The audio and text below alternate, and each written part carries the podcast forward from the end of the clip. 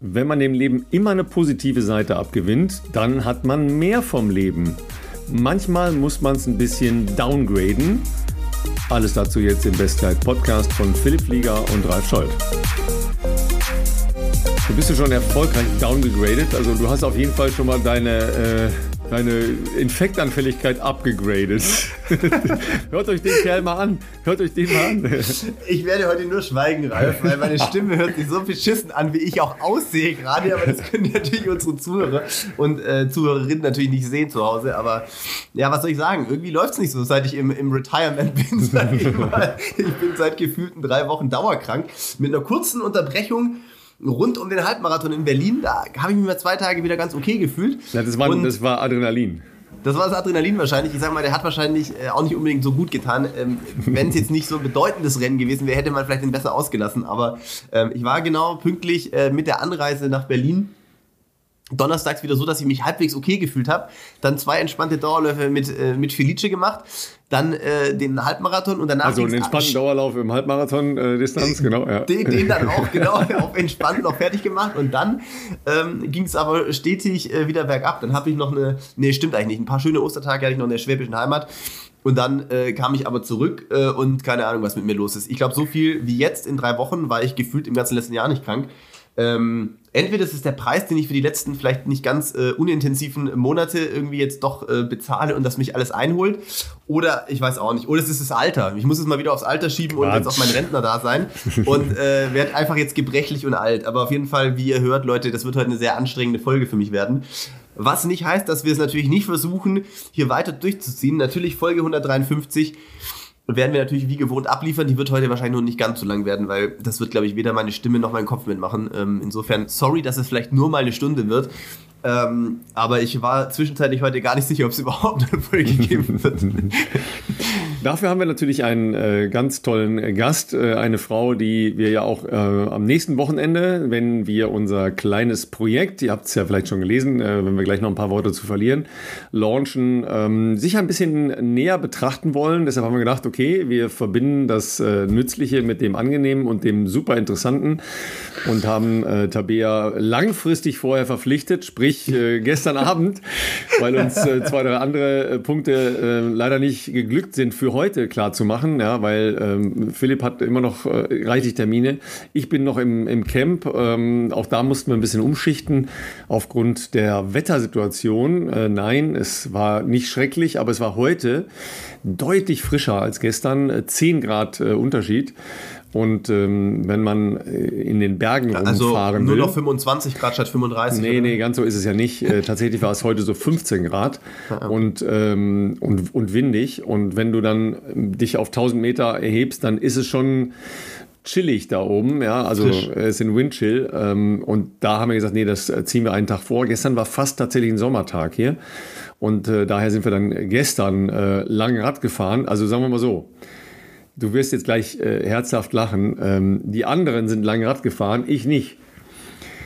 Wieso? Wir, wir, haben es so gemacht, dass wir, weil wir relativ weit im Nordosten der Insel sind und bis zu den Bergen ist es ziemlich weit von hier aus, wenn man da hin und zurück fährt. Das sind dann äh, irgendwie so über 200 Kilometer. Und dann haben wir gesagt, okay, das ist ein bisschen zu weit. Also fahren wir mit dem Bus an äh, die Berge ran und fahren von da aus dann in unterschiedlichen Klassen los.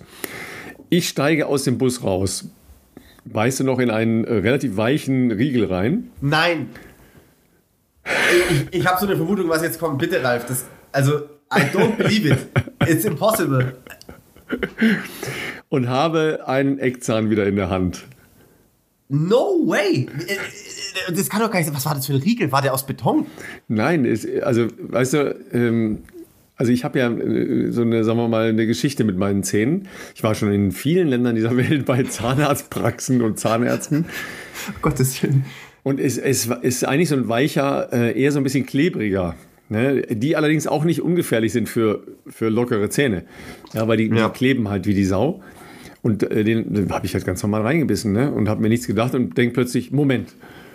Und habe dann wieder äh, den Zahn in der Hand und äh, ja, dann stand ich halt da. Ähm, dummerweise äh, war es halt der einzige Zahn in meiner Vorderreihe, der noch lebendig ist. Oh, das, no. das heißt, hat das dann nicht brutal wehgetan? Ihr kennt das ja, ähm, der ist dann auf jeden Fall äh, Hitze- und Kälte empfindlich. Das heißt, jedes Mal, wenn du einatmest, ja, also beim Sport wäre das dann sowieso äh, richtig doof geworden, ähm, dann zieht das halt richtig, ja. Und da habe ich gesagt, okay, das, das kann ich jetzt nicht bringen, äh, schon gar nicht dann mit so einer, so einer Belastung da irgendwie die Berge hochkraxeln.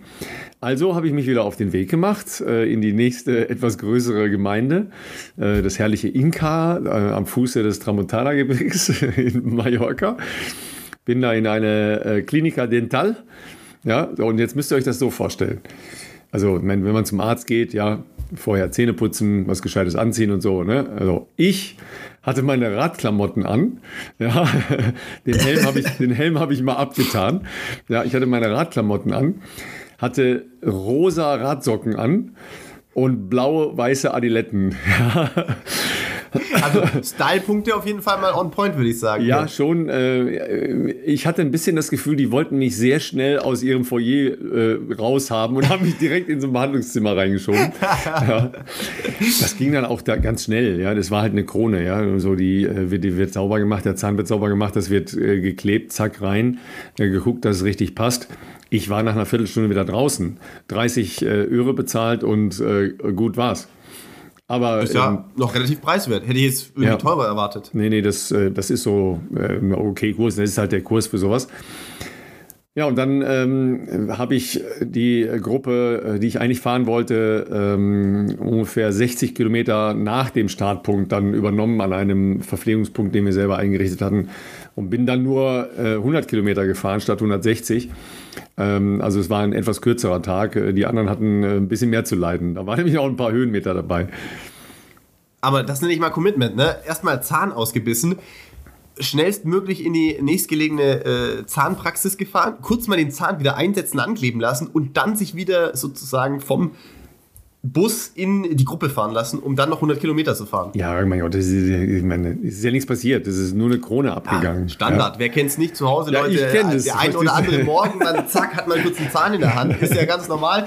Äh, so, so kann man schon mal auch dann irgendwie in so eine Woche starten und dann muss man halt mal kurz überlegen, wie man damit umgeht. Ähm, wahrscheinlich hat Ralf so, ich stelle mir das so vor, Ralf hat wahrscheinlich auch bei sich zu Hause so eine. Ähm, weißt du, so, so eine Stempelkarte wahrscheinlich. Also für zehnmal, für zehnmal kriegst du zu stempeln, dann kriegst du das zehnte Mal, das elfte Mal kriegst du dann umsonst oder so wieder den Zahn angeklebt. Das ist so krass. Und äh, du erzählst das ja auch so, als ob das so das Normalste von der Welt ist. Ich habe mir Gott sei Dank noch nie irgendwie, also Nee, ich, nee, ich habe mir noch nie einen Zahn irgendwie in der Hand gehabt von mir selber, außer einen Milchzahn. Aber das ist natürlich jetzt schon eine Weile her. Ähm, also das ist schon, schon heftig. Ja, leider äh, dieses, äh, dieses Gefühl, dass irgendwas da vorne nicht stimmt, das, äh, das ist Millisekunden. Ja, da weiß ich sofort, okay, das ist ein Zahn raus. Unglaublich. Ja, also wenn man, äh, wenn, äh, natürlich haben das ja äh, etliche Leute aus dem Camp dann mitbekommen und so und die dann auch alle, oh mein Gott und so, ja, und was, was ist denn mit dem Zahn? Und ich so, ja, er ist wieder drin, alles gut, ja. Aber das ist so, wenn man, wenn man jetzt weniger Erfahrung hat, also mit Zahnarztpraxen und Zähnen, dann äh, ist das, äh, klingt das anders. Ähm, also ich würde jetzt auch nicht äh, mit, mit Zähnen spaßen, äh, weil dafür ist äh, Zahngesundheit zu wichtig. Ja, Gesundheit, Ach. Herr Flieger. Oh Gott, das, ja, das wird echt, das wird heute eine harte Folge, Leute, das sage ich euch. Ich hoffe, dass die Stimme noch mitmacht, bis wir durch sind. Aber oh, ja. Was Hier meldet sich der Ersatzteillager-Podcast. Oh, wir, wir, wir versuchen gleich ein bisschen über Laufen zu reden. Ja. Ah, wenn man schon nicht selber läuft, dann wenigstens andere Leute darüber erzählen lassen. Das ist auch mal was Genau, Schönes. genau. Ne? Ey, äh, was, ist, was ist Key im Trainingslager und wenn man krank ist? Füße stillhalten. Nee, gute Ernährung, das gut schlafen, ja. Und dann haben wir ja noch unseren Partner. Haben wir das elegant untergebracht? Ey? Haben das wir das elegant also untergebracht oder haben wir es elegant untergebracht? Par excellence würde ich sagen, auf jeden Fall. Äh, besser kann man keine Überleitung finden. Ja, der Podcast heute wird euch präsentiert, äh, wie so oft, von unserem langjährigen Partner Athletic Greens und deren Produkt AG1 ist, äh, ja, ich sag mal, ähm, ein Zaubertrank aus 75 Vitaminen, Mineralstoffen und Botanicals ähm, die verschiedene Vorteile haben. Natürlich Muskelerholung, ähm, geistige Fitness, euren Energiehaushalt unterstützen und vor allem auch das Immunsystem. Ja, ich, äh, für mich, ich, wenn ich, wenn ich sicher wäre, dass zwei Dosen am Tag mir noch mehr helfen würden, würde ich auch das machen. Aber ich bleibe natürlich bei meiner täglichen Ration AG1. Ich trinke es meistens am Morgen, direkt vor meinem ersten Kaffee und ähm, ist inzwischen eine feste Routine bei mir geworden. Es ist natürlich jetzt kein, wie soll ich sagen, es unterstützt eine gesunde Ernährung, äh, Schlaf, ähm, und natürlich, ähm, ja, sagen wir mal, also wenn, wenn man wie bei mir natürlich jetzt irgendwie die letzten Monate vielleicht ein bisschen viel überm Limit gelebt, gearbeitet, was auch immer hat, dann ist das natürlich jetzt auch äh, kein äh, Trank der Unverwundbarkeit. Aber ähm, ich muss sagen, letztes Jahr war ich, glaube ich, in Summe weniger krank, als ich aktuell gerade in drei Wochen war. Ähm, insofern glaube ich schon, dass bei mir das auf jeden Fall gut was geholfen hat. Es ist natürlich auch gerade für die Leute, die vielleicht eben in stressigen Arbeitsumfeldern sind, die vielleicht viel reisen, die vielleicht auch einen intensiven Sportalltag haben, ähm, glaube ich, einfach eine sehr gute Möglichkeit, ähm, auf Nummer sicher zu gehen, dass man sich optimal mit Vitaminen, Mineralstoffen und so weiter versorgt. Ihr könnt über unseren Link www.athleticgreens.com-bestzeit, ihr könnt das wahrscheinlich auch alle schon im Schlaf aufsagen, ähm, diesen Link findet ihr auch bei uns in den Show Notes. Da kriegt ihr eben nicht nur eure Monatspackung AG1, sondern zusätzlich auch noch neben der äh, praktischen Aufbewahrungsdose, einem Shaker, äh, fünf praktische Travel Packs. Perfekt nächste Woche für uns, Ralf, wenn wir wieder in Hamburg sein werden.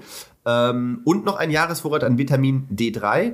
Das äh, ist einerseits gut fürs Immunsystem, andererseits aber auch äh, tatsächlich jetzt in der dunklen Jahreszeit, die ist jetzt schon fast vorbei, aber äh, gut für die ähm, Calcium-Mineralisierung im Knochen, also sprich für die Knochendichte, äh, etwas einfacher ausgedrückt.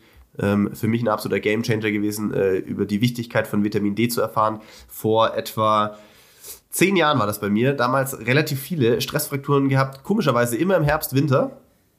Gefühlt fast jedes Jahr mal eine irgendwie mal abgeholt und dann äh, hat mich damals ein Arzt drauf gebracht, dass das ähm, tatsächlich ein Gamechanger sein kann. Und ja, seitdem Vitamin D3 fester Bestandteil bei meinen Supplements.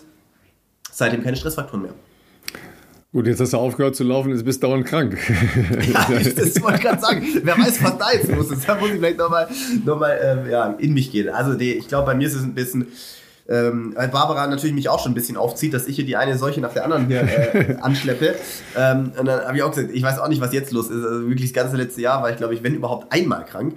Ähm, jetzt innerhalb von drei Wochen zweimal. Ich glaube schon, dass es bei mir jetzt so ein bisschen der Körper sich das jetzt holt, wo man vielleicht die letzten Monate und letzte halbe Jahr sehr viel auf, äh, wie soll ich sagen, man kann nicht auf 110% operieren, aber sagen wir mal sehr viel am Leistungslimit unterwegs war in vielen Bereichen äh, und sicherlich auch an anderen wichtigen Bereichen gespart hat. Äh, Regeneration und bei mir meistens Schlaf. Ähm, das funktioniert halt langfristig nicht. Und das würde ich auch niemandem empfehlen. Wie gesagt, das ist auch nicht so, dass wir hier nochmal kurzer Rückblick auf AG1 empfehlen, dass ihr damit was anderes weglasst. Es ist eine für uns sinnvolle Ergänzung zu einem gesunden Lebenswandel, der eben aus einer gesunden Ernährung, Bewegung und äh, natürlich auch ausreichend Schlaf besteht. Ähm, und äh, das sind mal die Basics, die, die gemacht werden sollten. Und äh, das andere ist halt on top dafür da, dass ihr äh, gut versorgt seid. Ja, und äh, du kannst dir vorstellen, in so einem Trainingscamp, ähm, du kannst dir nicht vorstellen, in dem Triathlon-Trainingscamp, aber in dem Trainingscamp ähm, ist Ernährung ein großes Thema, ja, ähm, weil es hier durchaus äh, sehr intensive Diskussionen dazu gibt. Ja. Schokobrunnen gibt. Schokobrunnen gibt es nicht, nein, nein, nein. Oh, das ist natürlich bedauerlich. Da schön so eine Ananas reinhalten nee, oder sowas gibt, oder ein Erdbeer. Gibt, es gibt was Vergleichbares, erzähle ich gleich. Ähm, okay. Aber auch ähm, bei Tabea, mit der wir gleich sprechen, ähm, sehr interessante Erfahrungen, die sie gemacht hat, die nicht nur lustig waren, ähm, aber die dann äh, im Nachhinein betrachtet äh, sie auch äh, zu einem Game Changer, nämlich zu einer deutlichen Verbesserung ihrer Marathon-Bestzeit ähm, gebracht haben. Und ähm, hier ist das, das Grundproblem, dass die Leute verstehen müssen, dass sie extrem viel essen müssen. Ja, weil wenn man so ein Ding wie, wie gestern zwischen sechs und acht Stunden Radfahren hat, das ist halt so ein Energieverbrauch, den man hat. Man muss den kompensieren. Wenn man den nicht kompensiert, geht es dahin im Körper. Ja, wir haben ähm, bei verschiedenen Leuten dann geschaut, wie der Verbrauch war gestern alleine beim Radfahren. Also bei Menschen, die äh, ungefähr so meine Konstitution haben, also 90 Kilo, ja, da, da, da, passiert ein bisschen was, ja. Alleine für die Radtour waren das 5000 Kilokalorien, ja. Also das, wow. äh, und das ist noch nicht der Grundumsatz, das ist noch nicht das, was man dann äh, drumherum halt noch an ganz normalen Tagesbewegungen hat. Und das musst du erstmal essen. Das ist gar nicht so einfach. Ja, ähm, da spielt sich dann natürlich tatsächlich auch unterwegs. Das ist ja bei äh, langen Läufen und so weiter auch ähnlich. Vieles im Süßbereich ab. Ja, ähm, das ist aber auch nicht so dramatisch. Das hat im Alltagsleben, wenn man sich halt äh, sehr stark in diese Richtung ernährt, schon äh, Implikationen, äh, nicht nur mit den Zähnen, ähm, aber sonst natürlich auch. Aber man muss halt einfach diese Energie zu sich nehmen. Ja? Ähm, hier gibt es eine, eine Pumpstation für Nutella. Ja, also kein Schokobohnen, sondern eine Pumpstation für Nutella. Am Anfang dachte ich, weil das war tatsächlich dieses Jahr neu, dachte ich, oh, da ist bestimmt Honig drin. Ja, und da habe ich, hab ich direkt meinen frisch, frischen äh, Meerkorntoast mit Nutella kontaminiert. Ja, ich bin nicht so ein Nutella-Freund. Also Nutella, ähm, also ich brauche das nicht jeden Tag, aber ab und an Nutella finde ich schon geil. Deswegen bei uns natürlich auf jeden Fall auch ein Nutella-Glas zu Hause. Ähm, eine gewisse Korrelation war damals schon erkennbar in den Zeiten, als ich diesen Leistungssport, das liegt ja schon lange zurück bei mir, noch sehr intensiv Tage. betrieben habe. äh, Opa erzählt Geschichten vom Krieg mäßig. Ähm, also als ich das noch sehr intensiv betrieben habe, ähm, da war es schon so, dass man gemerkt hat im Verlauf einer Marathonvorbereitung, wenn es richtig an die Substanz irgendwann ging und bei uns waren es jetzt vielleicht nicht unbedingt 5000 Kalorie, äh, Kilokalorien jeden Tag, aber ich sag mal so zwischen 3,5 und 4, 4, 4, 5, das äh, hast du schon geschafft, wenn du irgendwie deine 30 plus x Kilometer gerannt bist. Ähm, da hat dir dann der Nutella-Konsum schon zugenommen, meistens tatsächlich beim Frühstück, weil das eigentlich die längste Zeit ist, wo man nichts gegessen hat. Natürlich, wenn du schläfst, irgendwie dann ja auch vernünftigerweise irgendwie spätestens um 10 im Bett warst, dann 6, 7 rum aufgestanden bist, im Sommer oftmals auch ein bisschen früher, auch schon um 5, weil ich ja äh, für, die, für, die, für die harten Sessions das auch immer äh, nicht ganz in der großen Hitze machen wollte. Ähm, und da hast du einfach schon dich am Morgen gefühlt, als hättest du den ganzen Abend vergessen zu essen, weil du einfach so, der Körper ist so bedürftig nach Energie. Und da muss ich äh, sagen, waren es schon die Zeiten, wo das Vollkornbrot morgens schon des Öfteren dann nicht mehr mit zum Beispiel Honig oder so bestrichen war, sondern irgendwie einfach nur Nutella, einfach äh, Zucker. Ähm, mein Honig ist auch Zucker, aber irgendwie das, das, das ist, mir, ist mir irgendwie geblieben, dass, dass sich in so einer Vorbereitung schon äh, dann doch auch phasenweise sehr stark in, in eine Richtung Nutella äh, entwickelt hat. Also sportliche Leitung ähm, hat ihr unter anderem äh, Dr. Ursula Manunzio, mit der wir ja hier auch schon äh, eine Folge gemacht haben. Ähm, die hat sogar äh, wirklich, das war für mich auch interessant, weil ähm, das würde ich, ich kann das nicht sagen, dass ich das schon mal gemacht hätte, aber die sagt also, wenn ihr es abends einfach nicht schafft, so viel zu essen, weil dann irgendwann ist ja, hast du ja so ein Völlegefühl, dass du einfach denkst, ja, ja. boah, jetzt kriege ich aber nichts mehr rein, ja. ja. Und dann kommt dieser äh, beschriebene Effekt, äh, dass Leute wach werden und nachts Hunger haben. Ja, da sagt die, äh, Leute, gebt dem nach. Ja, also quält Ach, euch nicht oder entbehrt euren Körper nicht. Das ist der falsche Ansatz. Wenn man am nächsten Tag wieder äh, drei Stunden Radfahren und schwimmen und äh, vielleicht noch äh, Stabi oder was machen will, sondern nehmt ruhig was. Ja, nehmt eine halbe Banane oder einen halben Riegel, am besten keinen, wo die Zähne dran kleben bleiben. und, äh, und gebt dem nach. Also da, das äh, war mir jetzt auch nicht so klar. Das würde ich, glaube ich, eher nicht machen aber einfach so ein Gefühl. Da habe ich ja, tatsächlich ja, vorher noch nie drüber nachgedacht. Ja. Geht mir genauso. Habe ich so nie gemacht, aber es gab die Momente, vor allem, wie gesagt, zu der Zeit damals oder ähm, in der Höhe. Also in der Höhe, mm. so bist du nochmal ein höherer Grundumsatz und manchmal aber auch schwieriger zu essen, weil man irgendwie, es ist so die, diese Mischung auch aus Erschöpfung, die damit reinspielt, dass du irgendwie auch eine gewisse Appetitlosigkeit hast, obwohl der Körper eigentlich Hunger hat äh, und man sich das so richtig reinzwingen muss. Da gab es das schon häufiger auch mal, dass man nachts ähm, dass ich nachts aufgewacht bin und dann dachte, boah, jetzt hätte ich echt richtig Bock, irgendwas zu essen und irgendwie hast du dann halt umgedreht, die Augen zugemacht und dann irgendwie weitergeschlafen. Aber interessant, dass eigentlich, ähm, ja, es dann quasi sinnvoll wäre, da irgendwie zumindest so ein Snack zu essen, damit der Körper äh, wieder was hat, um, äh, um es zu verarbeiten. Absolut, ja. Äh, was, was war sonst so los in Deutschland in der Laufszene? Ich habe nichts mitgekriegt. Ich, äh, das ist das Schöne. Man schaltet dir echt ab. Ja, man schaltet ja, dir wirklich ab. Das ist cool. Äh, ich habe ich hab den einen oder anderen Post mal auf Instagram äh, noch gemacht, weil ich so viel äh, auch schöne äh, ähm, Fotos noch äh, von verschiedenen äh, Seiten zugeschickt äh, bekommen habe, die ich dann zumindest auch teilen wollte. Aber ansonsten war ich echt bis auf das Posten selber wenig, wenig am Handy, wenig soziale Medien und habe eigentlich nicht viel verfolgt, muss ich gestehen, über Ostern. Habe es sehr genossen, ein paar entspannte Tage mit Family und Verwandtschaft zu haben. Ähm, ja, habe eigentlich nicht viel gemacht über Ostern. Ähm, außer, ah ja, doch eins war, eins habe ich noch mitbekommen. Äh, Paderborn war der Osterlauf. Ja. Mhm. Und da waren zumindest die, oh, ich dachte, wieder gefährliches Halbwissen, weil ich mich nicht gut vorbereitet habe. Aber ähm, die deutschen Frauen waren, äh, sind schon sehr gut aufgetreten, glaube ich, kann man äh, sagen. Also Äh, Katharina Steinruck, äh, ähm, Fabienne Königstein war vor Ort, Christina Händel äh, war dort, äh, Laura Hottenrott ist, nachdem sie ja in Berlin ähm, ja auch gepostet hat, dass sie äh, in der Vorbereitung jetzt äh, letzten Monate einige Schwierigkeiten hatte, Berlin ja das Rennen vorzeitig beendet, ist jetzt trotzdem ähm, dann in Paderborn angetreten, äh, hat auch gesagt, das erfordert ja auch einiges an Überwindung, kann ich auch total nachvollziehen. Zu wissen, du bist derzeit nicht fit oder nicht in der Form, in der du gerne wärst zu diesem Zeitpunkt und stellst dich dann trotzdem einmal der Konkurrenz und eine Startlinie, ist nicht so einfach, kann ich mich sehr gut reinversetzen, aber ähm, glaube auch, dass das für sie jetzt ein guter Weg ist, sich äh, sozusagen auch wieder in Form zu, zu äh, tatsächlich zu racen. Ne? Also es ist ja auch so, ein, ein, Wettkampf ist immer auch ein sehr gutes Training und natürlich auch gleichzeitig eine, eine sehr ehrliche Standortbestimmung. Ähm, also die Frauen waren auf jeden Fall, äh, sind da sehr gut aufgeregt. Ah, Hendrik Pfeiffer ist gelaufen, den darf man auch nicht vergessen, ist auch Bestzeit gerannt, ganz knapp über 29 Minuten geblieben. Ähm, Der ist wahrscheinlich jetzt gerade auf dem Weg nach Boston. Ne? Genau, Läuft am, am Montag. Ne? Denke mal, die Form äh, äh, dürfte auf jeden Fall gut sein. Also ich meine, immer wenn man als letztes Rennen vorher eine PB läuft, dann äh, kann man ja nicht ganz so schlecht drauf sein. Da bin ich sehr gespannt. Ähm, da läuft, da, da läuft noch einer, wie heißt der nochmal gleich? E, E, E, E, Eliu. Dieser Eliud Kipchoge, ja, der hat ja. nicht so viel gehört. Ne? Dieser nee. überraschende Athlet, wo man nicht weiß, was man also erwarten kann. Ähm, tatsächlich wird das in Boston schon spannend. Ich glaube jetzt nicht, dass wir da mit einer ganz großen Überraschung rechnen können, vermute ich mal. Man soll nie, nie sagen.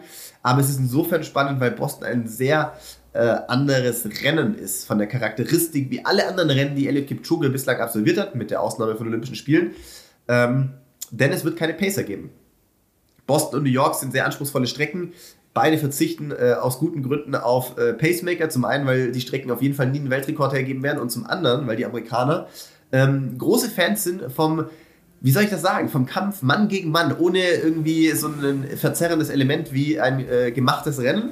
Und ähm, da gab es ja schon in der Vergangenheit, äh, gerade auch in Boston, immer mal wieder doch ganz coole Überraschungen. Wie gesagt, bei Elliot Kipchoge vielleicht jetzt nicht unbedingt zu erwarten. Andererseits, ich erinnere mich noch an die Corona-Ausgabe von London 2020 müsste das gewesen sein, äh, wo natürlich die Witterungsbedingungen damals auch nicht ganz so gut waren. Hat man, glaube ich, auch nicht damit gerechnet, dass äh, Elliot mal nicht gewinnt. Also, ich glaube, das können wir uns ganz entspannt auf jeden Fall anschauen. Und äh, Hendrik ähm, wünsche ich natürlich auf ein, also einerseits natürlich mal sehr viel naja, Spaß, ihr wisst, wie ich es meine. Äh, während des Rennens ist das immer so eine Sache.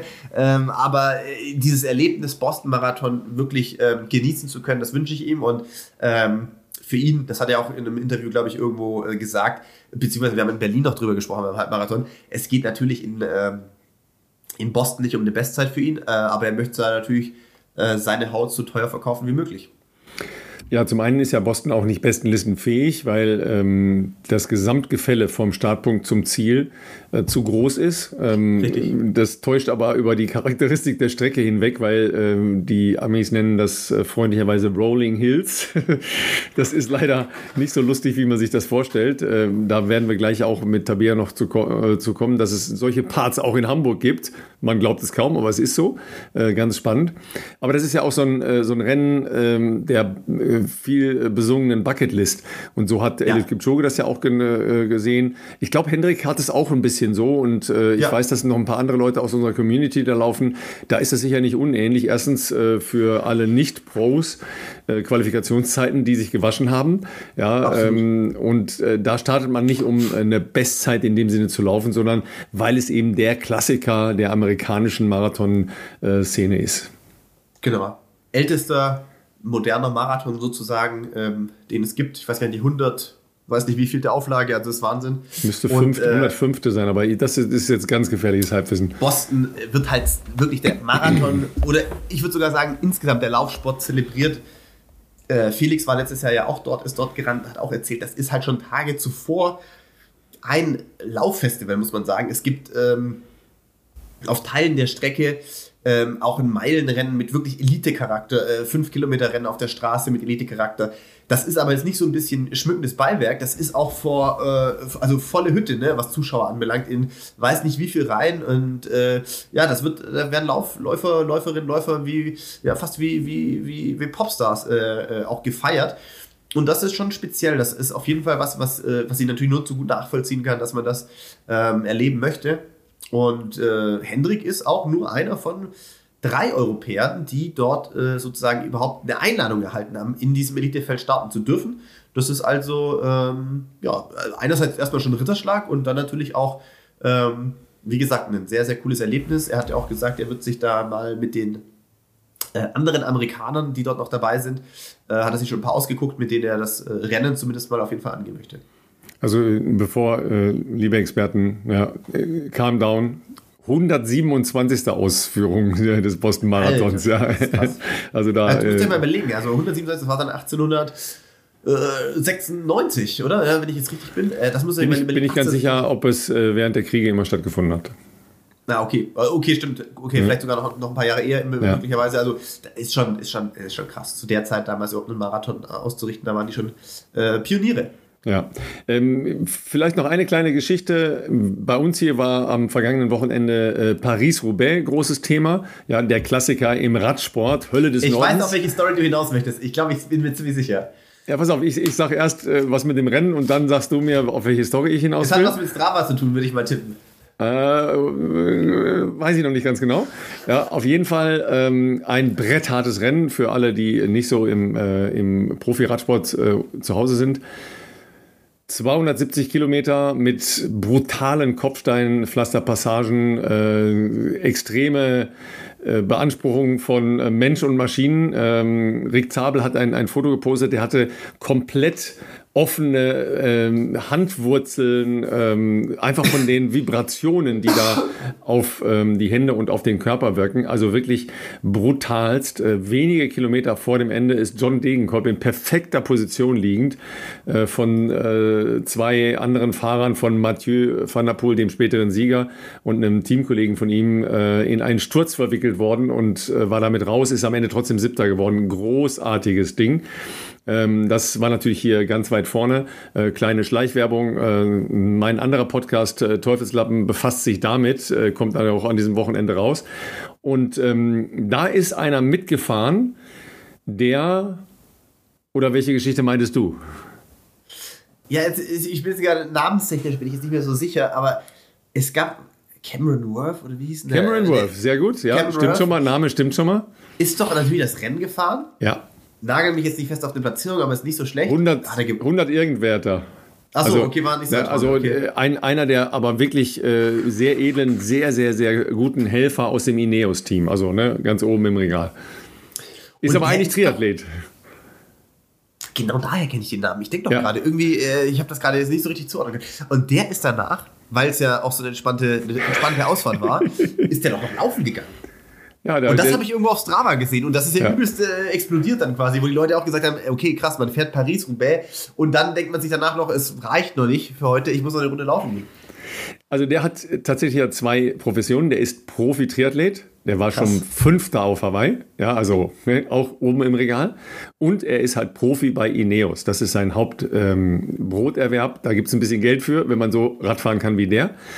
Ähm, und was soll er machen? Er muss das ja irgendwie miteinander verbinden, wenn er, so wie in diesem Jahr, große Ziele hat. Ja, auch da wieder Weltmeisterschaften und so weiter, weil die Radstrecke in diesem Jahr in Nizza extrem anspruchsvoll ist. Also da hat er durchaus ein Plus.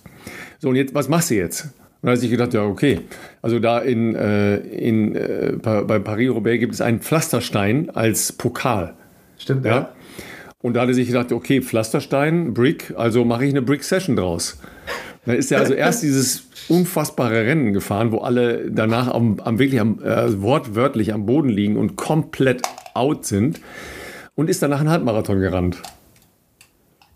Und zwar in äh, 4,20 durch. Ja, ganz gleichmäßig. Ja, also alle anderen sind äh, Pizza essen, duschen, äh, Beine hochlegen, Regeneration, whatever. Und er ist einen Halbmarathon gerannt.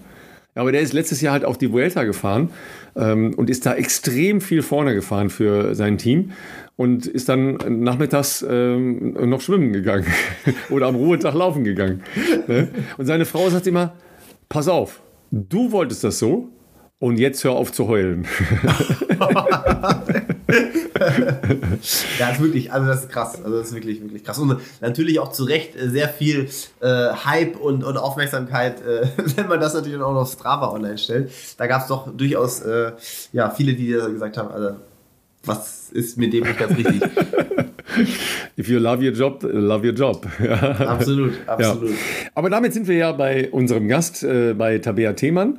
Viele dieser Facetten werden wir gleich äh, wiederfinden bei einer Frau, die ähm, mit was ganz anderem mal irgendwann Sport angefangen hat, sehr viele Interessen hat und über kleine Umwege äh, zum Marathon gekommen ist, ähm, plötzlich im Fokus steht für unsere kleine ähm, erste Ausgabe des Projektes. Philipp und Ralf äh, kommentieren Stream für euch. Und wir sind total froh, dass sie äh, Zeit hat für uns heute und ein bisschen mitnimmt, uns alle, auf ihre Reise in die wundersame Welt des Straßenlaufs. Und da ist sie auch schon. Herzlich willkommen bei uns im Podcast, äh, liebe Tabea. Ähm, vorab erstmal an euch da draußen. Also Tabea ist auf jeden Fall ganz offensichtlich ein sehr spontaner Mensch. Das können wir vielleicht auch noch weiter gleich noch ausführen. Aber äh, ich würde mal sagen, aufgrund unserer eher kurzfristigen Anfrage schließen wir mal, dass sie schon eher ein äh, sehr spontaner Mensch ist, denn ähm, die ging erst, glaube ich, heute oder gestern raus. Und äh, umso mehr freut es uns natürlich, dass du heute hier bist. Ähm, wie geht's dir? Wo kommst du gerade her? Wahrscheinlich vom Training. Ja, genau. Erstmal vielen Dank für die Einladung. Äh, ich habe mich sehr gefreut, auch wenn es sehr spontan war. Genau, äh, ich komme eigentlich gerade äh, von der Bahn, habe noch ein paar Intervalle gemacht und ähm, noch fix geduscht, schnell was gegessen und dann ab in den, an den PC. Ja, dein Trainer ist ja auch ein guter Bekannter, ähm, auch hier bei uns äh, im Podcast, äh, Nils Görke. Der hat dich auch noch technisch equipped, aber vorher nochmal schön gequält oder was ist das für ein Ansatz gewesen? Ja, genau. Ich bin gerade noch extra zum Fußballtraining äh, von seinem Sohn, um äh, das Mikro abzuholen. Ähm, ja, aber ich, ich quäl mich ja gerne, ne? Äh, aber es geht ja auch auf die letzten, ähm, ja, auf die Zielgerade für die Vorbereitung für den Marathon. Ähm, da macht man das schon noch ganz gerne. Du hast es schon angesprochen. Äh, wir haben es natürlich eingangs schon erwähnt. Für dich steht als äh, Frühjahrshighlight jetzt dann der Hassmann-Marathon in äh, Hamburg an. Also wir sind jetzt, nehmen heute an einem Donnerstagabend auf, also wirklich sehr kurzfristig vor unserem Release morgen. Ähm, es wird wahrscheinlich eine der letzten sagen wir mal, anspruchsvolleren Einheiten heute gewesen sein. Ähm, ich schätze mal, eine wird vielleicht noch am Sonntag kommen und dann heißt ja spätestens äh, Beine mehr oder weniger hochlegen, tapern. Äh, willst du mit uns teilen, was heute auf dem, auf dem Programm noch stand oder ist das Secret? Nee, das kann ich gerne machen. Ähm, ja, ich hing die letzten Tage doch noch ein bisschen durch ähm, vom Halbmarathon und vom, vom Trainingslager und äh, ich habe Sonntag auch noch mal einen langen Lauf gemacht, der war auch nochmal recht intensiv. Ähm, äh, ja, und dementsprechend sind die Beine noch nicht ganz so frisch. Ähm, und ich habe heute auf dem Plan gehabt äh, Tausender, mhm. äh, neun bis zwölf äh, und dann progressiv gelaufen. Also immer dreimal, dreimal 1000 Meter und dann äh, gesteigert um die Marathon Race Pace herum, äh, dass ich da nochmal ein Gefühl für kriege. Und äh, ja, ich habe es dann am Ende auch bei neun belassen, weil ich, wie gesagt, noch nicht ganz frisch bin und äh, ich sage jetzt einfach mal weniger ist mehr in dieser Phase. Ähm, und Sehr weise Worte. Das äh, kennt man nicht immer von, äh, wie soll ich sagen, Leistungssport und da schließe ich mich ein, weil oftmals denkt man, ach komm, die drei, die beißt sich jetzt noch durch und manchmal ist dann gerade kurz vor einem großen Rennen das ja dann zu viel des Guten. Insofern äh, spricht da ja eine gewisse Weisheit auf jeden Fall schon aus dir. Du hast die Einheit aber alleine gemacht, habe ich rausgehört. Also ich weiß nicht, vielleicht hast du Trainingspartner oder Trainingspartnerinnen gehabt, aber ich, es klang jetzt so, als ob du die Entscheidung alleine getroffen hast und Nils nicht an der Bahn stand. Ja, eigentlich war ich verabredet heute äh, nach der Arbeit direkt äh, mit Fritz Ferner, einem Triathleten, auch ein okay. Athlet von Nils. Ähm, aber ich musste ein bisschen umdisponieren, weil ich ja noch das Mikro abholen musste und äh, nicht ganz so viel Zeit hatte. Da habe ich dann gesagt, okay, ich mache das dann doch äh, mal alleine heute. Und ähm, ja, aber hat ganz gut geklappt. Also äh, hat sich dann am Ende doch besser angefühlt, als ich gedacht habe, äh, weil gestern war das Laufen noch echt zäh. Äh, ja, genau. Also vielleicht darf ich noch mal ganz kurz fragen, weil ich schaue jetzt gerade hier in die untergehende Sonne aufs Meer. Äh, wie ist denn das Wetter eigentlich in Hamburg? Man muss sagen, Ralf, auf Ralf sitzt auf Mallorca, weil Tabea das vielleicht noch nicht wusste, aber Ralf hat äh, Deutschland den Rücken gekehrt und äh, wie so oft dieses Frühjahr und genießt lieber die Sonne in südlichen Gefilden. Ja, er macht alles richtig, würde ich sagen. ja, heute war das Wetter total abwechslungsreich hier in Hamburg. Aber jetzt gerade haben wir blauen Himmel und ähm, ja, ich sag mal, die Sonne scheint noch, sie geht ja langsam unter. Äh, aber als ich vorhin dann von der Arbeit gekommen bin, da hat es erstmal schön geregnet und ich dachte auch so, oh nee, jetzt bitte kein Regen. Und es war auch richtig windig. Und äh, als ich dann losgelaufen bin, äh, kam dann so langsam die Sonne raus. Da habe ich mich auf jeden Fall gefreut. Ja. Im vergangenen Jahr bist du ja ähm, bei derselben Veranstaltung äh, Hamburger Meisterin geworden, äh, bis 240 gelaufen, deine damals gültige persönliche Bestleistung. Ähm, wenn du die beiden Jahre vergleichst, ähm, die Herangehensweise vor einem Jahr, als du ja noch äh, Neuling auf der Marathondistanz warst, und ein Jahr später mit dem, was du jetzt gemacht hast, äh, das ja schon sehr stark nach einer professionellen Marathonvorbereitung äh, sich zumindest anhört, wo, findest du dich? Wo stehst du? Ähm, was hat das Jahr mit dir gemacht? Ja, genau. Im letzten Jahr ähm, wusste ich irgendwie noch gar nicht so richtig, wo die Reise hingeht. Also ich habe da ja auch erst wenige Wochen zuvor angefangen, mit Nils zusammen tra zu trainieren und ähm, war den ganzen Januar, Februar, März im Homeoffice, habe irgendwie komplett alleine trainiert. Ähm, und eigentlich hatte ich mir letztes Jahr auch vorgenommen, diese 240 erst im Herbst zu laufen und äh, dass die dann schon fast äh, im Frühjahr gefallen wäre, das war schon echt äh, eine Hausnummer für mich. Ähm, und äh, ja, danach äh, habe ich mich dann ja auf den Valencia-Marathon vorbereitet und äh, da habe ich dann auch ein Trainingslager absolviert, mal wieder äh, in Flexdev, auch ein Höhentrainingslager. Das war so ein kleiner Traum, den ich mir äh, erfüllen wollte, mal wieder nach Flexdev zu fahren. Und äh, das wurde dann schon ein bisschen professioneller und äh, ja, spätestens danach äh, war ich dann auf jeden Fall richtig angefixt. und äh, ich hatte vorher auch schon ein bisschen damit geliebäugelt, vielleicht mal nach Kenia zu fahren. Und äh, Nils sprach auch immer damit, oh, Tabea, jetzt im nächsten Jahr dann nach Kenia. Ne? immer wenn ich dann irgendwie eine gute Einheit hatte oder einen guten Wettkampf, meinte, oh, Tabea, wir müssen nach Kenia, wir müssen nach Kenia. und äh, ja, dann habe ich das tatsächlich hinbekommen, dass ich im Januar nach Kenia fahren konnte. Äh, und dann sogar im März nochmal, dass ich quasi eine Höhenkette gemacht habe.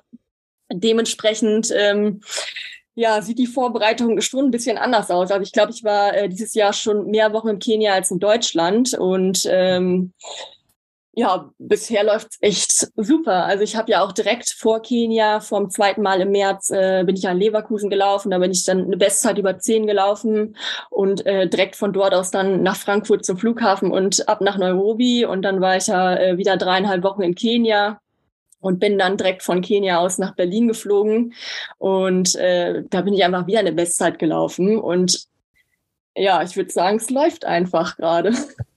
Also, also besser kann man es nicht ausdrücken. Äh, also zwei PBs äh, im Frühjahr über zehn und dann über einen Halbmarathon. Äh, in Berlin haben wir es ja tatsächlich auch kurz gesehen. Ähm, ich meine mich zu erinnern, dass wir in der Hotellobby gesprochen hatten, dass du sagst, so 1,13 wäre super.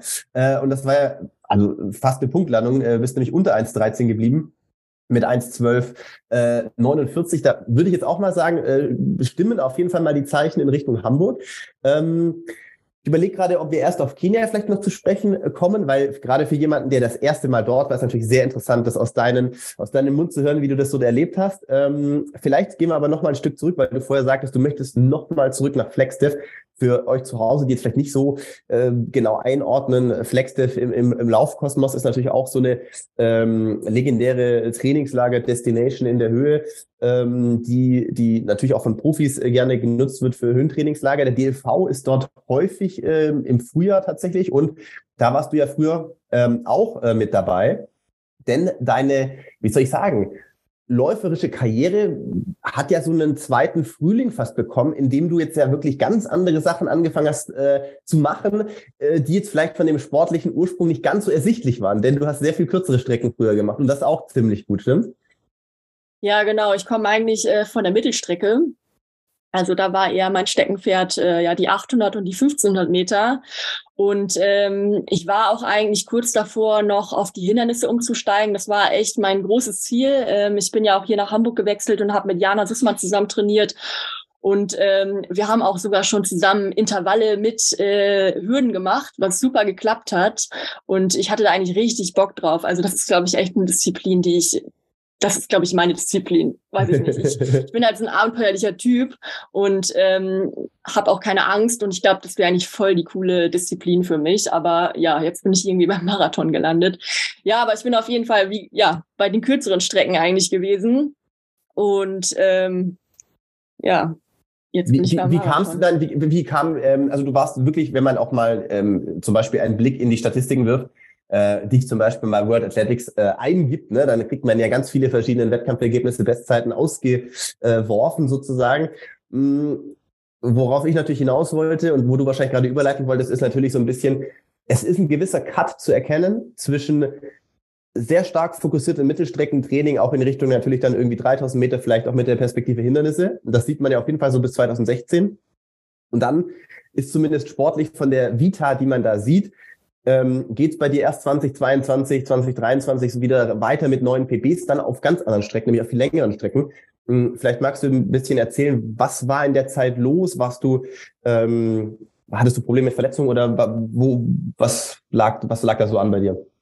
Ja, mit Verletzungen hatte ich eigentlich gar nicht zu kämpfen. Das waren eher recht viele Umstände, die so zusammengefallen sind. Ähm, also ich bin auf jeden Fall ja äh, bis 2015 in Hannover gewesen, habe da beim Landestrainer trainiert, äh, hatte dann da Schwierigkeiten und ähm, habe da meine Zelte abgebrochen und bin ja dann 2016 nach Hamburg gezogen, um dort bei Beate Konrad äh, und, und Jana dann in der Trainingsgruppe mitzutrainieren.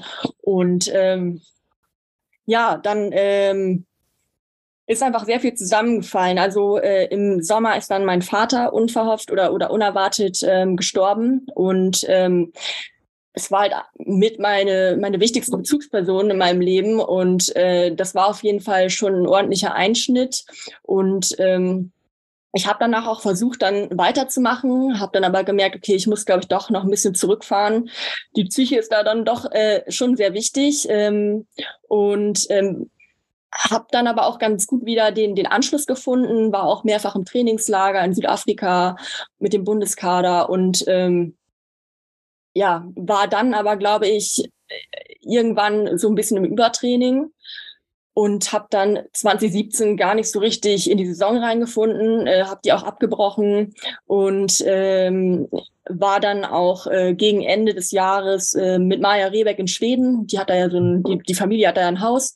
Bin ganz gut mit äh, Maja befreundet und äh, da habe ich mir einen Zeckenbiss geholt also Maya und, und mm. ihre Freunde, die hatten alle jeden Tag irgendwie vier, fünf Zecken. Ich hatte gar keine einzige. Und äh, kaum war ich in Hamburg und stand das erste Mal unter der Dusche, weil wir da keinen Strom und Wasser hatten. Also wir sind jeden Tag da in äh, See gesprungen, um zu duschen quasi. naja, irgendwann stand ich mal wieder unter der Dusche und habe gesehen, oh, ich habe doch eine Zecke, hatte die ähm, am Rücken und äh, habe die dann auch rausgeholt, aber habe mir da auch nicht, weit, nicht weiter irgendwas dabei gedacht. Und ähm, dann war ich auch einmal in Malente mit Maja, den Schöneborns und Kati Granz und da habe ich dann schon gemerkt, da hatte ich Schüttelfrost und Fieber, dass irgendwas in meinem Körper nicht so ganz stimmt. Und danach war ich dann auch äh, mit Beate äh, im Trainingslager auf Usedom und da habe ich dann gemerkt, oh, irgendwie geht gar nichts mehr. Also mein Körper hat vollkommen gestreikt. Und da habe ich dann äh, auch diese Wanderröte bemerkt am Rücken. Ähm, bin dann auch zur Hautärztin und die hat auch gesagt, ja, den Bluttest können wir uns eigentlich sparen. Äh, das ist auf jeden Fall Borreliose. Und ähm, äh, ja, ich habe dann erstmal Antibiotikum bekommen, drei Wochen lang, bin dann wieder angefangen zu laufen, äh, aber es ging halt einfach überhaupt nichts. Ähm, und ich bin dann auch irgendwann weil ich einen Cut machen wollte, mal vier Wochen für mich in Urlaub gefahren äh, nach Bali, ähm, weil da gerade auch die Saison losging und ich habe das vom Kopf ja gar nicht hinbekommen, weil alle ins Trainingslager gefahren sind, alle haben sich auf irgendwelche Wettkämpfe vorbereitet. Und ich war diejenige, die wieder nicht trainieren konnte. Und äh, dann musste ich den Sommer über wieder fünf, sechs Wochen Antibiotikum nehmen. Und ähm, irgendwie hat es sich dann die ganzen Jahre so gezogen, ähm, dass mein Körper einfach total von der Rolle war. Also ich konnte zwei, drei Monate trainieren, ähm, habe mir so halbwegs mal wieder eine Form aufgebaut und dann ging einfach wieder gar nichts. Also ich bin teilweise rausgegangen zum für einen Dauerlauf und bin nach zwei Kilometern umgedreht und bin nach Hause gegangen, weil ich nicht mehr konnte. Oder habe nach einem Dauerlauf sechs Stunden lang geschlafen oder ich bin die Treppen nicht mehr äh, am Stück hochgekommen. Das war völlig verrückt. Also ich war irgendwie wie ausgewechselt und äh, das hat sich wirklich mehrere Jahre so gezogen. Es war immer ein Auf und Ab, eine Achterbahnfahrt. Und ähm, ich bin in der Zeit auch von einem Arzt zum nächsten gerannt. Ähm, und es konnte mir irgendwie keiner helfen, äh, bis ich dann auf meinen jetzigen Arzt gestoßen bin, äh, der auch an mich geglaubt hat, der gesagt hat, ja, Tabia, ich glaube, da stimmt irgendwas in deinem Körper nicht. Und er hatte sich auch auf Borreliose so ein bisschen spezialisiert. Und wir haben alles Mögliche ausprobiert, alles Mögliche. Äh, das hat dann auch zwei Jahre gedauert bestimmt. Und irgendwann meinte er, boah, Tabea, ich glaube, wir müssen da nochmal richtig hart, hardcore ran. Vier Wochen intravenös Antibiotikum. Oh. Und da habe ich überlegt, so, puh, dann darf ich wieder keinen Sport machen. Für mich war das immer so, oh Gott, wieder kein mhm. Sport, weil ich eigentlich so ein Sport, Sportnerd bin. Äh, aber es war dann gerade auch so eine Phase, in der ging es mir richtig, richtig schlecht. Und dann habe ich mir zwei Wochen Bedenkzeit gegeben und dann habe ich gesagt, okay, ich mache das. Das war Ende 2020. Und dann bin ich äh, den Dezember jeden Tag zum Arzt gelaufen und habe eine Infusion bekommen. Und danach war ich natürlich auch erstmal hinüber. Ja. ja, und ähm, das hat dann auch mehrere Monate gedauert. Und äh, im Mai darauf, also jetzt vor zwei Jahren, im Mai, ähm, habe ich gemerkt, dass sich irgendwas in meinem Körper tut, dass ich wieder äh, Kraft habe, wieder Energie habe, dass ich wieder ja Lust habe, Sport zu machen. Und äh, das Laufen hat sich auch wieder ganz anders angefühlt. Also ich konnte wieder richtig befreit laufen, ohne irgendwie darauf zu achten, oh Gott, wie fühle ich mich? Muss ich jetzt wieder nach Hause? Kann ich jetzt Intervalle laufen oder nicht? Und ja, dann habe ich wieder langsam angefangen, mein Training aufzunehmen. Also ich bin anfangs, glaube ich, dann jeden, jeden dritten Tag gelaufen, dann irgendwann jeden zweiten Tag. Und äh, ja, dann habe ich mich so richtig stumpf einen Monat später oder ein paar Wochen später für einen Barcelona-Marathon angemeldet, weil ich einfach eine Challenge brauchte. Ich so, okay, ich gehe jetzt nicht zurück auf die Bahn, also jetzt nicht direkt, weil ich will gar nicht wissen, was ich jetzt auf 200 Meter laufen kann. Das wird mich, glaube ich, nur erschrecken. Und da habe ich gedacht, okay, ich melde mich jetzt nicht für einen Marathon an. Und also bis jetzt konnte ich dir in deinen Ausführungen äh, komplett folgen. Hier bricht es jetzt gerade für mich ganz leicht. Aber das ist so ein persönliches Ding von mir. Ja. Ja, und dann habe ich mich für den Marathon angemeldet und dann habe ich mich auch darauf vorbereitet. War natürlich auch äh, völliges Neuland, auch mal einen Long Run zu machen, mal über 30 Kilometer laufen und die Vorbereitung lief auch auf jeden Fall nicht optimal. und äh, ich bin ja auch sogar dann zum ersten Mal überhaupt erst einen Halbmarathon gelaufen. Also ich bin vorher auch noch kein, doch einmal in Köln als Wonder Woman verkleidet, aber es war ja Spaß. Entschuldigung, dürfen wir da ganz, ganz kurz nochmal die Hintergründe erfahren? Wonder Woman beim Halbmarathon in Köln. Also wir hatten ja schon äh, Superman bei einem, äh, bei einem bergorientierten Lauf im Saarland von äh, Flo Neuschwander, ja, Superwoman beim Halbmarathon in Köln. What happened? Ja, kam auf jeden Fall richtig gut an da. Das ist richtig gut an. Ja. Dafür ist Köln bekannt, ja. ja, das war auch echt witzig. Ja, äh, genau, das war mein erster Halbmarathon. Und äh, dann bin ich ja das erste Mal hier in Hamburg gelaufen. Da war der Marathon ja im September. Und da bin ich dann meinen ersten Halbmarathon in 1,19, knapp unter 1,20 gelaufen. Eigentlich wollte ich äh, 1,22 laufen, bin dann 1,19 gelaufen. Und wenige Wochen später waren dann auch die deutschen Meisterschaften hier. Da bin ich dann direkt schon 1,17 gelaufen. Und ja, dann kam der Marathon und ich hatte mir vorgenommen, den unter 2,50 zu laufen. Und äh, das war auch eine Punktlandung mit 2,49, 35 oder so. Äh, genau, und dann habe ich mich danach direkt für den Valencia-Marathon angemeldet, weil ich dachte, die Startplätze sind ja immer schnell weg, also es war schon fürs nächste Jahr. Und äh, habe dann ja äh, Nils angesprochen und gefragt, ob er nicht Bock hätte, mich zu trainieren, weil ich das dann doch ein bisschen professioneller angehen wollte. Und dann war auf jeden Fall Hamburg die äh, Zwischenstation. Ja, und, und eigentlich war das, war das Ziel eben, äh, wie gesagt, dann in Valencia unter 2,40 zu laufen und in Hamburg irgendwie 2,45 und es kam dann alles ein bisschen anders. Besser. Ja. Viel besser auf jeden Fall, ja. Das, das sind die schönen Geschichten, äh, die der Sport so schreibt. Die erste Vorbereitung hast du die komplett äh, quasi in Eigenregie gestaltet oder ähm, hattest du da schon jemand, der dich so ein bisschen beraten hat? Weil ich sag mal, das Training für 800 Meter oder 1500 Meter oder lass es 3000 Meter sein, ist ja schon ein bisschen anders wie, äh, sag ich mal, die Vorbereitung auf den Marathon. Ja, also ich war die ganzen Jahre ja auch hier in Hamburg im Verein und habe da auch mittrainiert, immer mhm. wenn ich konnte. Ähm, und da der Trainer äh, Carsten Hinz, der hat dann äh, für mich das Training gemacht für den okay. Marathon. Okay. okay. Genau. Und danach habe ich dann Nils angesprochen und gefragt, ob er nicht Bock hätte. Ja. Gut, ähm, bei Nils ist ja der Cut noch zu ähm, einem anderen heimlichen äh, Bucketlistenwunsch, den du hegst. Ähm, Stichwort Ironman. Ähm, da ist ja klar, dass Nils dann so ein Ansprechpartner sein kann.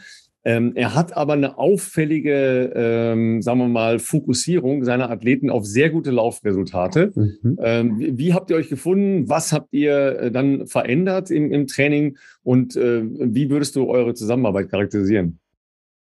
Ja, ich kenne äh, Nils auf jeden Fall schon ein bisschen länger. Ähm, ich war einmal Guide ähm, im Runners World Camp auf, äh, auf Hawaii, wollte ich gerade sagen.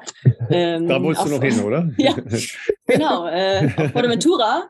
Und ähm, da habe ich ihn ja zum ersten Mal persönlich so richtig kennengelernt. Ich kannte ihn vorher schon, weil er in Hamburg schon bekannt ist. Ähm, aber da muss ich sagen, hat er mich schon sehr beeindruckt. So als Trainer äh, von seinem Know-how, von, von seinem Auftreten und er war super sympathisch. Und das war aber gerade auch so eine Phase, da konnte ich nicht gut trainieren und nicht gut laufen. Äh, da habe ich dann aber auch wirklich auch damit geliebäugelt, vielleicht irgendwann einfach mal Triathlon zu machen, weil man da nicht so den Fokus auf, auf, aufs Laufen hat. Mhm. Und da habe ich ihn dann schon gefragt, oh Nils, wenn ich mal einen Ironman machen, äh, Ironman machen möchte, würdest du mich trainieren? Hat er gedacht, jo, gib mir zwei Jahre Zeit und dann kommst du nach, kommst du nach Hawaii. ja, und äh, so lockt er sie alle, so lockt er sie alle. Aber er bringt, viel, er bringt viele auch hin. Ja, ja. ja wohl, wenn ich jetzt sage, boah, Nils, wenn das Schwimmen nicht wäre, ne, dann sagt er, du, nee, nee, Tabia, du musst laufen. ja. ja, genau. Ähm, und ich, ich muss sagen, die Zusammenarbeit, die klappt echt wirklich gut. Also wir sehen uns jetzt nicht oft, aber äh, einfach über diese Trainingsplattform, Training, Training Peaks und ähm, einfach was Training angeht, was die Trainingsgestaltung angeht, ähm, das passt einfach so gut zusammen. Also er hat mir wirklich die Freude zurückgebracht, ähm, weil das Training, Training mir einfach so viel Spaß macht. Das sind nicht einfach die typischen 20 mal 400 oder, oder keine Ahnung, 6 mal 1000 oder so, sondern es ist so abwechslungsreich. Es macht einfach mega viel Spaß und ähm, ja, ich freue mich immer jede Woche aufs Training. Ich kann es immer kaum erwarten. Da, dabei kommt das Training immer Montagabend erst ganz spät. ja, genau. Jetzt Mal Training Peaks, ganz kurz noch, äh, ja. Philipp, sorry, äh, für alle, die das noch nicht gehört haben, ist halt eine Plattform, äh, wo man sehr gut mit seinem äh, Trainer interagieren kann. Man lädt da entsprechend seine jeweiligen Sessions hoch. Ähm, und je nachdem, wie viel Einsicht man seinem Trainer gewähren möchte, kann der sehr genau halt auch sehen, was Herzfrequenz war, etc. pp ähm, plus wie tatsächlich dann die Abläufe im Training waren. Also da kann man sich sehr gut austauschen. Äh, das benutzen relativ viele Leute, die äh, Remote-Training äh, sich äh, betreuen lassen. Ist eine Plattform, die vielleicht im Laufen noch gar nicht so äh, etabliert ist, aber im, im Triathlon ist sie relativ verbreitet. Ich gebe dir recht, Ralf. Also gut, ich coache keine Athleten bislang. Ähm, ich weiß nicht, ob das äh, vielleicht schon verbreitet ist, aber im professionellen Bereich ist Training Peaks, glaube ich, noch nicht sehr verbreitet im Laufbereich. Zumindest ist das mir äh, noch nicht bekannt gewesen. Ich weiß, dass im Triathlon schon sehr etabliert ist. Ähm, jetzt muss man ja sagen, du hast jetzt dieses Frühjahr äh, beruflich ja dann auch ein paar sozusagen Freiheiten, die ja auch zu Recht mit der Leistung irgendwie äh, erkämpfen können, sodass du eben diese Höhenkette machen konntest. Aber normalerweise hast du jetzt ja quasi bei der Polizei einen äh, recht normalen Job. Also das ist ja was, wo sich, glaube ich, sehr viele, die hier zuhören, wahrscheinlich äh, gut ähm, äh, auch sehen. Wie, wie bringst du das unter, ähm, dein Training mit dem Job? Ich weiß nicht, äh, Polizei, ich kenne natürlich auch ein paar äh, Kollegen oder auch Ex-Leichtathletik-Kollegen hier, Tim Stegemann und so. Äh, ich weiß ja schon, dass die mit Schichtdienst äh, ist schon heftig, sage ich jetzt mal. Wie, wie sieht das bei dir üblicherweise aus? Wie viel Trainingseinheiten kriegst du da noch nebenbei unter? Ähm, und wie viele Stunden ist das so in der Woche? Kann man das so, kann man das so sagen? Ja, also ich habe äh, ganz normal eine 40-Stunden-Woche ähm, und ich habe glücklicherweise einen äh, ganz normalen Tagesdienst. Also ich arbeite bei der Kripo äh, mhm. im Ermittlungsdienst und habe dort auch überwiegend eine Bürotätigkeit und ähm, habe auch ähm, ja, flexible Arbeitszeiten dahingehend, dass ich äh, anfangen kann zwischen sechs und neun Mhm. Äh, also ich kann da äh, dann auch vormittags oder vormittags vor der Arbeit auch mal trainieren. Ähm, ja, ich so viel doppelt trainiere ich aber nicht in der Woche, weil ich schon merke, dass es schon ordentlich schlaucht. Äh, aber ein, zwei Mal äh, versuche ich schon, auch äh, zweimal zu trainieren. Und äh, ja, sonst trainiere ich jeden Tag. Also einmal in der Woche laufe ich auf jeden Fall nicht. Ähm, das ist meistens montags. Mhm. Aber. Da wartest äh, du auf den Trainingsplan, hab schon verstanden. Da warte ich auf den Trainingsplan, genau. Weil der kommt nicht morgens, sondern sehr spät abends, wie wir gelernt haben. Wenn der morgen schon käme, wüsstest du ja, was du machen könntest. Aber ja. ja, genau. Ähm, und dann mache ich meist mittwochs und samstags äh, was härteres. Und äh, ja, jetzt in der Marathonvorbereitung ist natürlich sonntags dann auch Long Run Day. Ja, so sieht dann so grob meine Woche aus. Wir reden ja sehr gerne hier über Radfahren, weil das ja eine heimliche Leidenschaft von äh, Philipp ist. Ähm, du hast das ja äh, auch durchaus in deinen äh, Trainingshistorien eingebaut. Ähm, deshalb ja wahrscheinlich auch so eine, so eine leichte Idee, sich mal dem Triathlon da wettkampfmäßig zuzuorientieren. Benutzt ihr das jetzt noch ähm, wirklich systematisch im Training oder gehörte das in die Grundlagenvorbereitung? Also ich ich sitze eigentlich einmal in der Woche auf dem Fahrrad. Jetzt im Winter, äh, ich bin schon eher schön, schön Wetterfahrerin. Äh, da bin ich eher dann. Dann fährst du ja nie in Hamburg. Sorry. Sorry, Hamburger. Sorry, Hamburger.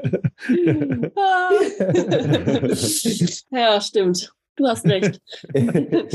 nee, aber dann sitze ich eben, äh, ich habe jetzt keine Rolle, aber ich habe hier direkt nebenan ein Fitnessstudio, da sitze ich dann ähm, auf dem Spinningbike. Ähm, aber sonst im Sommer fahre ich auf jeden Fall schon sehr gerne Fahrrad. Also ähm, ich fahre wirklich sehr, sehr gerne Fahrrad. Also Philipp, ich kann es dir nur empfehlen. Vielleicht muss ich das jetzt mit dem Mehr an Zeit wirklich für die Sommerphase, die jetzt ja dann ansteht, muss ich doch, glaube ich, auch mal in, zumindest vielleicht in ein Gravelbike investieren ähm, und äh, vielleicht dem Ganzen wirklich mal ernsthaft eine Chance geben. Ähm, ich, äh, Ralf versucht das ja seit fast drei Jahren Podcast. Wir haben heute Folge Nummer 153, ähm, das irgendwie äh, mal den Gedanken zu platzieren. Äh, ich, ich befürchte fast, dass es äh, irgendwann jetzt dann doch mal so weit ist bei mir. ja, so ich bin ja auch viele Jahre erstmal Rennrad gefahren und jetzt habe ich auch seit eineinhalb Jahren oder einem Jahr habe ich ein Gravelbike. Ich habe mir so ein richtig cooles Gravelbike zusammenstellen lassen und ich könnte jetzt eigentlich auch auf dem Rennrad verzichten. Also ich finde es so cool, Graveln. Es macht so viel Spaß. Also du bist nicht auf die Straßen angewiesen. Du kannst ähm, über Stock und Stein, durch den Wald, über, durch Matsch fahren und es macht einfach so viel Spaß. Also ich kann es dir nur empfehlen. Ich, auf jeden Fall ist ja auch auffällig. auf jeden Fall. ja, genau. Äh, auf jeden Fall ist ja auch auffällig für mich jedenfalls, ihr Lieben da draußen, ähm, dass sowohl Philipp als auch äh, Tabea das Kenia-Armband tragen. Ja, ähm, gib uns doch nochmal deine, ja, jetzt äh, zeigen Sie ganz stolz hier in die Kamera. Ähm, gib uns doch nochmal deine äh, ersten äh, Impressionen, deine Erfahrungen und äh, das, was du mitgenommen hast von deinen äh, Kenia-Aufhalten. Ja, genau. Ich war im Januar zum ersten Mal da und bin mit einer Freundin angereist. Und ich hatte das Glück, dass Hendrik Pfeiffer und Tom Gröschel, die ich alle vorher angeschrieben habe, mir da eigentlich ganz gut unter die Arme gegriffen haben, weil ich gar keine Ahnung hatte, was mich da erwartet und wo ich da schlafen kann und keine Ahnung was. Ähm, naja, auf jeden Fall bin ich da angekommen und äh, das war am Anfang schon ein ziemlich großer Kulturschock. Also ähm, äh, wenn man Hamburg gewohnt ist und dann auf einmal da ähm, die ganzen Hütten sieht und äh, unter welchen einfachen Verhältnissen die Leute da wohnen, ist das schon auf jeden Fall krass. Aber ähm, ich muss sagen, mir hat das so gut gefallen da, einfach, dass alles so einfach ist und, und so unkompliziert und dass die Leute mit so wenig einfach zufrieden sind und, und so glücklich sind und äh, das irgendwie auch so nach außen tragen. Das, das, das steckt förmlich an. Also ähm, dass die Kinder da neben einem herlaufen und sich einfach freuen. Und ähm, ja, das, das hat auf jeden Fall schon was mit mir gemacht. Und ähm, ich muss auch sagen, als ich dann wieder zurück bin nach Deutschland, da bin ich äh, nicht nur körperlich, sondern auch mental schon in ein krasses Loch gefallen, weil ich diesen Druck und diesen Stress, den man hier in Deutschland hat, gar nicht mehr gewohnt war. Also ich, ich wurde völlig, ich, völlig übermannt mit, mit, mit so vielen Terminen und Sachen, die ich erledigen muss. Da, da habe ich mich schon wieder gefreut auf den März, als ich wieder hinfahren durfte. Ähm, ich habe dann auch zu Nils gesagt, oh, ich freue mich schon, das ist einfach balsam für die Seele da. Äh, ja, äh, ich werde auf jeden Fall wieder hinfahren und äh, dann nehme ich Nils auf jeden Fall auch mit. Also war er eigentlich schon mal da? Ich glaube nicht. Also ich habe nee, ich, glaub, ich, ich, ich habe Nils ja, glaube ich, letztes Jahr, ähm, boah, ich glaube das letzte Mal live haben wir uns gesehen, äh, als wir äh, einen Drehtag in Berlin hatten äh, für die BMW-Kampagne zum Berlin-Marathon. Und äh, da haben wir eben auch nochmal über Kenia gesprochen. Ähm, und ich glaube, letztes Jahr auch einmal in Hamburg bei Curex. Also wir haben mehrfach über Kenia gesprochen. Ich glaube, ich habe ähnlich ähm, positiv gesprudelt wie Tabea eben über Kenia, dass das was mit einem macht und dass ich jetzt niemanden kenne, der da hingeht und sagt, oh ja, das war aber also da einmal und nie wieder, um Gottes Willen, äh, sondern äh, in besseren Worten hätte ich selber nicht ausdrücken können, wie das Tabea gemacht hat, diese Mischung ähm, natürlich aus tollem Wetter auch, ne, zu der Jahreszeit, ähm, am Äquator, perfekten Trainingsbedingungen, äh, auch, ich finde auch super Essen da, frisches Obst und alles und diese Menschen, das ist einfach ansteckend und deswegen habe ich auch gesagt, Nils, wenn du irgendwann die Chance hast, mal Athleten dorthin zu begleiten, du kannst ja auch mal ein Triathlon-Camp da machen, ich glaube, in Eldoret habe ich gehört, gibt zumindest einen 25-Meter-Pool irgendwo jetzt, ähm, wo, glaube ich, eine österreichische Triathletin schon mal dort war. Ähm, ich glaube, mit Gravelbikes könnte man vielleicht auch fahren, vielleicht nicht die krassesten Dirt Roads, die sind natürlich schon sehr steinig vielleicht manchmal, aber ich glaube, man käme da schon irgendwie, könnte auch ein bisschen Radfahren, glaube ich, aber klar, Laufen wäre sicherlich der Fokus. Ich, ich bin mir sicher, Nils würde das auch äh, krass feiern da. Als Erlebnis ja. auch.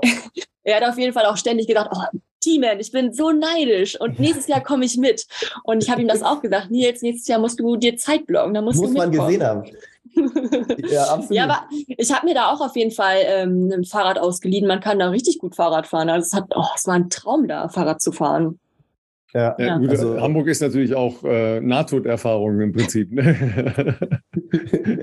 Mit den Autofahrern auf jeden Fall. Ja, das meine ich, das meine ich, ja. Ne? So, jetzt äh, bist du Ermittlerin. Hast du schon ermittelt, ähm, was du nächste Woche vorhast? schöne, schöne, ganz elegante Überleitung, um direkt mal die Ziele zu entlocken.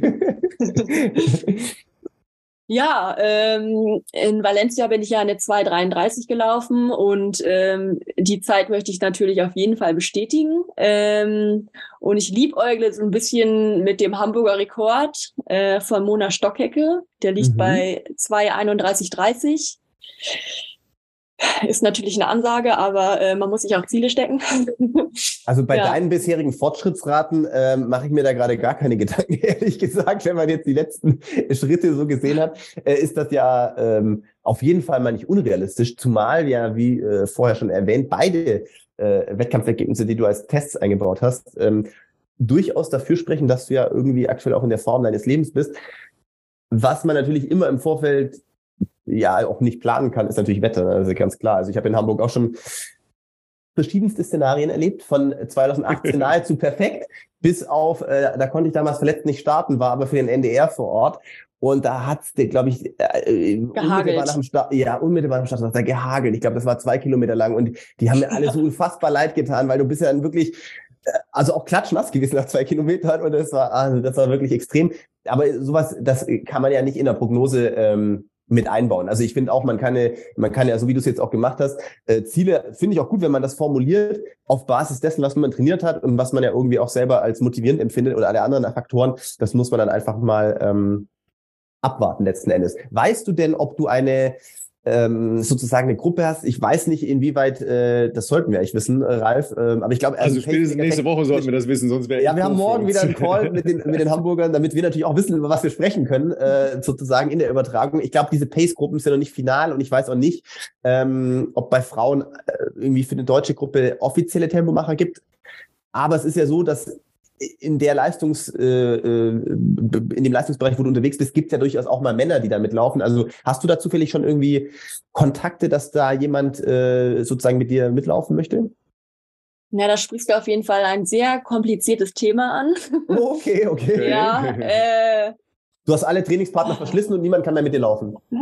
Nicht ganz, aber. Ach so. Also. ja, ähm, Nee, ich hatte vor Wochen schon mal angefragt, wie das jetzt aussieht mit den Pacern und äh, jetzt habe ich auch äh, in Kenia die Rückmeldung bekommen mit den verschiedenen äh, Pacer-Gruppen und ja, die schnellste Gruppe läuft eben eine 75 an und ähm, da dachte ich nur, ja, ist ein bisschen schnell, ist halt schon unter 2,30. Nehme ich natürlich mhm. gerne, aber äh, ich würde lieber ein bisschen langsamer angehen. Mhm.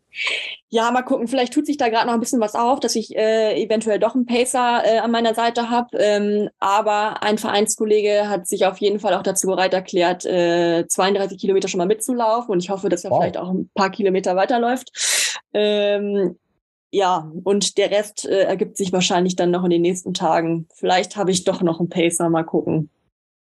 Ich glaube, da legen wir nochmal ein kleines Wort für dich ein ähm, und äh, verweisen nochmal darauf, äh, dass wir ja auch äh, smooth Ergebnisse sehen wollen. Da helfen ja so Pacemaker durchaus schon mal weiter. Ja wir können auch natürlich das hier heute nutzen als Aufruf. Morgen ist der 14. Äh, April, wenn diese Folge Wer ganz spontan äh, genau. 2.30 laufen will. wir sind zehn Tage vor Hamburg, liebe Leute, und wir suchen äh, für Dabea noch mehrere äh, Begleiter oder wahlweise auch Begleiterinnen, wenn es auch Frauen hier gibt, die uns zuhören, die im Bereich von 2 Stunden 31 laufen möchten. Ähm, dann meldet euch doch äh, gerne entweder direkt bei uns oder bei Tabea, deren Instagram-Account auch auch bei uns in den Show Notes verlinkt sein wird. Ähm, jeder, jede ist da herzlich willkommen, äh, sozusagen gemeinsame Sache zu machen. Ja, Tabea, das klingt ja jetzt alles auch äh, irgendwie so ein bisschen wie so eine märchenhafte zweite Karriere. Ähm, wenn man ähm, in den letzten ähm, Hamburger Haspa-Marathon reinschaut, dann äh, sieht man, dass das nicht so ganz smooth abgelaufen ist, äh, sondern dass du zwischendurch auch mal G-Phasen einlegen musstest. Ähm, was war da los? Ähm, was hast du da rausgenommen und wie bist du da vor allen Dingen wieder rausgekommen? Ja, ich habe auf jeden Fall mit den letzten zehn Kilometern noch eine Rechnung offen. Ähm, ähm, ja, also bis 30, 32 lief's ziemlich gut. Da hatte ich auch wirklich eine tolle Gruppe um mich rum äh, mit um die zehn Männer waren das bestimmt. Und die ist dann peu à peu auseinandergebrochen. Und ähm, mir wurde dann auch äh, dann bei 32 ungefähr langsam etwas schwindelig. Und da habe ich gemerkt, puh, irgendwas stimmt nicht. Ich hoffe, ich komme noch ins Ziel.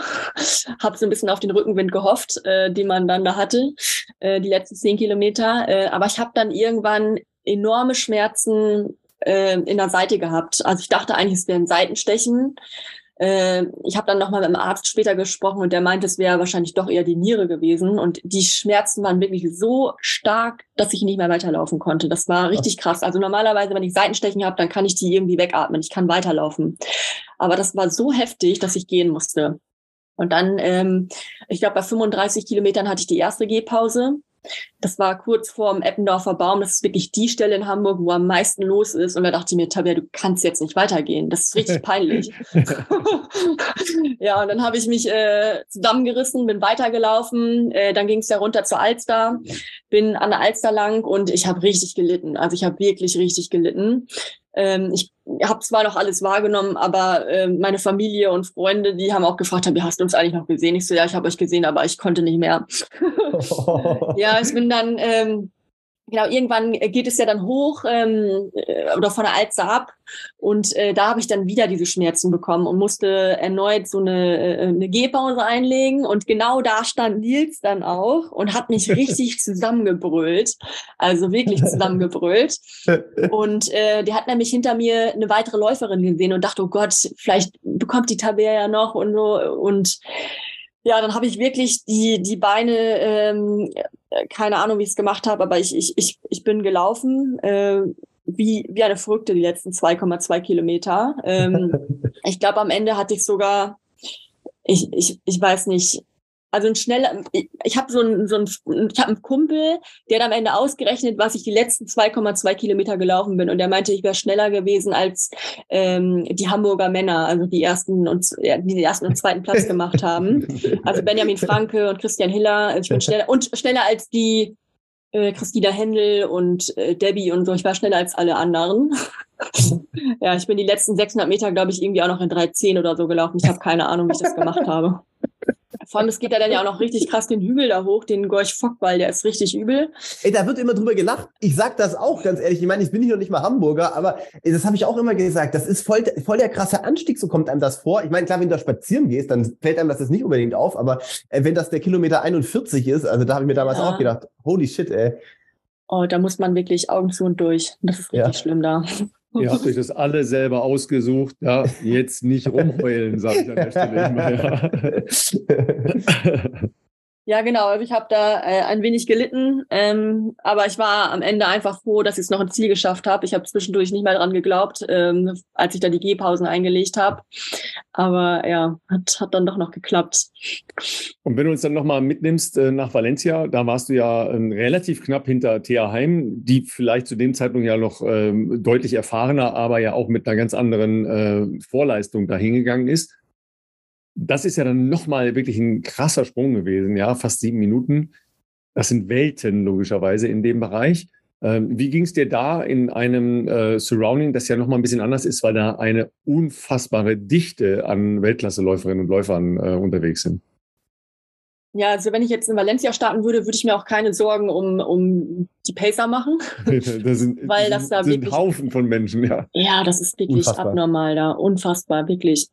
Ja, ich habe vorab auf jeden Fall ähm, enorm an meiner Verpflegung gearbeitet, ähm, weil das, glaube ich, so der, der Schwachpunkt war in Hamburg. Äh, ich habe mich zu schlecht verpflegt äh, und da habe ich dann enorm dran gearbeitet und ähm, ja, das Training vorab lief auch einfach super. Also die letzten sechs Wochen liefen einfach wie am Schnürchen und ähm, ich muss auch einfach sagen, an dem Tag lief einfach wie, alles wie am Schnürchen. Ich bin meine fünf Kilometer Splits immer äh, gelaufen auf die Sekunde genau äh, und ähm, konnte die letzten zehn Kilometer sogar noch ein, ein drauflegen, sodass ich auch negativen Split gelaufen bin.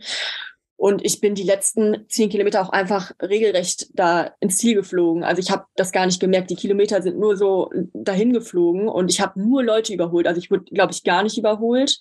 Und ähm, ja, es lief einfach. Also das war, äh, glaube ich, ein, ein Traummarathon. Thema Verpflegung ist ja auch immer interessant. Ich weiß nicht, inwieweit du da womöglich Geheimnisse offenbaren würdest, aber äh, da gibt es jetzt verschiedene Facetten, die vielleicht interessant sind. Also ähm, einmal natürlich ist die Flüssigkeitszufuhr pro Stunde beispielsweise ist ja recht interessant, äh, die ja auch sehr individuell sein kann, auch bezogen auf die, ähm, ähm die Schweißrate, sagen wir mal, wie viel Flüssigkeit man verliert. Ähm, Kohlenhydrate pro Stunde ist vielleicht äh, was, was interessant ist. Oder äh, geht es bei dir da einfach darum, dass du andere Produkte ausprobiert hast? Also bei meinem allerersten Marathon in Barcelona habe ich nur Gels genommen, da habe ich mhm. Morten Gels genommen und äh, dann bin ich in Hamburg so ein bisschen umgestiegen äh, auf Flüssigkeit und Gels. Aber da habe ich auf jeden Fall nicht genug getrunken. Das äh, habe ich dann im Nachhinein festgestellt. Ich habe auf jeden Fall zu wenig getrunken. Ich hatte auch voll die krassen Salzränder im Gesicht. Mhm, mhm. ähm, und ich habe mich da auch mehrfach an den Gels verschluckt. Also die, mhm. ich habe dann auch Mortengels genommen. Die sind relativ äh, zäh, ne? Also so zum ähm, Beißen fast mal. So war es früher zumindest. Ich glaube, sie sind ja. ein bisschen flüssiger geworden, aber ja. Ja, das ist ja eine Geschwindigkeit, da, da fällt einem das Essen und Trinken eben nicht mehr ganz so leicht. Und ich habe dann das Zeug im Mund, versucht das klein zu machen und schluck das dann so peu à peu runter. Ja, ja, und ja. ich habe, es liegt dann halt sozusagen mehrere Sekunden im Mund, bevor ich es runterschlucke. Ja, und ja. ich habe mich dann zwei oder dreimal während des Marathons so heftig verschluckt, dass ich gedacht habe, oh Gott, ich, ich krepiere hier gleich. Also es war richtig schlimm. Das war wirklich eine schlimme Erfahrung. Und dann dachte ich mir, oh Gott, nee, ich kann das nicht mehr über Gels machen. Und Nils meinte auch, wir müssen auf jeden Fall an der Flüssigkeit äh, arbeiten. Und dann habe ich halt versucht, eben ja ein Produkt zu finden, ähm, dass ich die, die Kohlenhydrate über die Flüssigkeit aufnehmen kann. Also ich nehme, ich habe es in Valencia so gemacht, ähm, ich habe alle fünf Kilometer so 200 bis 250 Milliliter getrunken mit ähm, entsprechenden Kohlenhydraten drin und habe äh, an zwei Stellen äh, aber Wasser gehabt und äh, Gel genommen mit Koffein. Okay, okay. Ja. Wahrscheinlich das äh, eher so Mitte und letztes Drittel Gel. Ja, schätze ja, ich mal so, hätte ich gesagt, so Halbmarathon und 30 wahrscheinlich. Ja. Ähm, das ist interessant, äh, weil ich jetzt natürlich sehr aufmerksam war, was die Flüssigkeitszufuhr anbelangt. Das ist bei mir ähnlich gewesen. Ich habe eigentlich auch immer versucht, so eine halbe Flasche ähm, also wir haben meistens 500 Milliliter Flaschen vorbereitet und ungefähr eine halbe Flasche davon zu trinken, weil ähm, also ich zum Beispiel jetzt, wenn man das sonst mit meinen üblichen in der Vergangenheit mit meinen äh, Kollegen äh, verglichen hat, war ich jetzt ja schon jemand, der eher groß war. Das heißt, ich habe auch definitiv ähm, viel Flüssigkeit verloren. Jetzt nicht nur, wenn es wirklich warm war, sondern einfach ich habe viel trinken müssen und für mich war das auch einer der ähm, Aha-Effekte zu sehen, dass wirklich, das muss man natürlich trainieren, also sowohl vom, vom Magen, äh, der, mit der Menge, aber auch mit dem Produkt, je nachdem, was man nimmt. Bei mir war es die letzten Jahre eigentlich immer Morten auch, dass man das auch verträgt und auch drin behält. Aber es ist, wie du schon sagtest, natürlich auch so, wir laufen ja schon halbwegs flott irgendwie da durch die Straßen. Äh, parallel irgendwie sich 200 Milliliter alle fünf Kilometer reinzuballern äh, und noch atmen und schnell rennen und gucken, dass man nicht über die Beine vom Vordermann oder Vorderfrau stolpert. Ähm, das ist ja schon eine kleine Challenge auf jeden Fall. Äh, hast du wahrscheinlich im Training auch erstmal Step by Step machen müssen, nehme ich mal an, oder? Also äh, du wirst jetzt wahrscheinlich auch nicht äh, direkt ins Rennen gegangen sein und gesagt haben, hey, ich glaube 250 Milliliter alle fünf Kilometer ist der Sweet Spot, was bei mir noch okay ist. Ja, ich habe das auf jeden Fall vorher geübt. Also ähm, ich habe zwei, drei Longruns gehabt, da habe ich wirklich die Race-Verpflegung geübt, dass ich alle fünf Kilometer äh, eben so eine Flasche getrunken habe. Da hatte ich dann auch einen Radfahrer oder eine Radfahrerin dabei, die mir die Flasche angereicht hat und ich habe das wirklich geübt. Ja, sonst hätte das, glaube ich, nicht so gut geklappt. Na, man muss es ja auch vertragen, das ist ja der andere Punkt, ne, dass man seinen Verdauungstrakt trainiert, so viel Kohlenhydrate aufzunehmen. Ne? Das ist ja dann irgendwann auch ein limitierender Faktor, wenn man das nicht gewohnt ist kann das eben äh, im wahrsten Sinne des Wortes nach hinten losgehen. Ja, äh, auch das ist ja ein, ein Trainingseffekt, den man äh, da erzielen muss. Ne? Das ist ja klar. Ja, und heutzutage, genau, heutzutage natürlich auch, ähm, das vielleicht noch als Einwurf, also vollkommen richtig, ähm, ich glaube gerade im, im Triathlon vielleicht noch ein größeres oder bedeutenderes Thema als im Laufsport, wobei ich neben der ganzen Carbon-Schuh-Thematik der letzten Jahre vor allem auch das Thema äh, Wettkampfverpflegung als einen der Faktoren ansehe, die äh, die Leistungen, glaube ich, ähm, in der Weltspitze oder generell auch in der, in der, in, in der Breite, in der Spitze sozusagen einfach äh, sehr stark ähm, dafür verantwortlich waren, dass sich das so entwickelt hat. Carbon-Schuhe, meine Meinung, kennt ihr ja alle, die zuhören. Es ist ein Faktor. Ich glaube, es gibt Leute, die sind giftet sozusagen von ihrem Laufstil, dass die wirklich ein Prozent, zwei Prozent whatsoever ähm, energieeffizienter sind vielleicht beim Laufen. Ich glaube aber der, der viel, viel größere Aspekt, der gerne mal unter den Tisch fallen lassen wird, ist, glaube ich, dass man mit diesen Schuhen einfach wahnsinnig äh, viel härter trainieren kann, beziehungsweise harte Einheiten sehr viel besser regenerieren kann, wenn ich überlege, was wir früher für kranken Shit gemacht haben mit äh, Schuhen, die irgendwie so, keine Ahnung, drei Millimeter dick waren, irgendwie 40er auf Asphalt und so. Da hast du dich halt auch nicht gewundert, wenn du dann irgendwie drei Tage zerschossene Beine hattest. Das ist halt heute so, du machst das irgendwie mit einem Carbon-Schuh und dann gefühlt am nächsten Tag bist du vielleicht noch ein bisschen erschöpft, aber die Beine sind eigentlich schon relativ gut. Ähm, das heißt, ich glaube, man kann einfach sehr viel intensiver äh, trainieren und das besser wegpuffern, aber der Faktor Ernährung auch im Training, Einerseits, um das zu üben für den Wettkampf, für die Wettkampfsituation, aber natürlich auch, äh, wenn du jetzt irgendwelche äh, Marathon-spezifischen äh, Longruns machst, wo das schon auch richtig ans Eingemachte geht, dann ist die Kombi ähm, Carbon-Schuhe plus natürlich so eine Verpflegung also ein Game Changer, was, äh, was Regeneration anbelangt. Du bist einfach nicht so leer, du bist nicht so komplett ähm, an der Substanz in so einem Lauf, weder muskulär noch energetisch, sodass du einfach nach zwei, drei Tagen auch eigentlich die nächste vielleicht kürzere Intervalleinheit oder was auch immer machen kannst.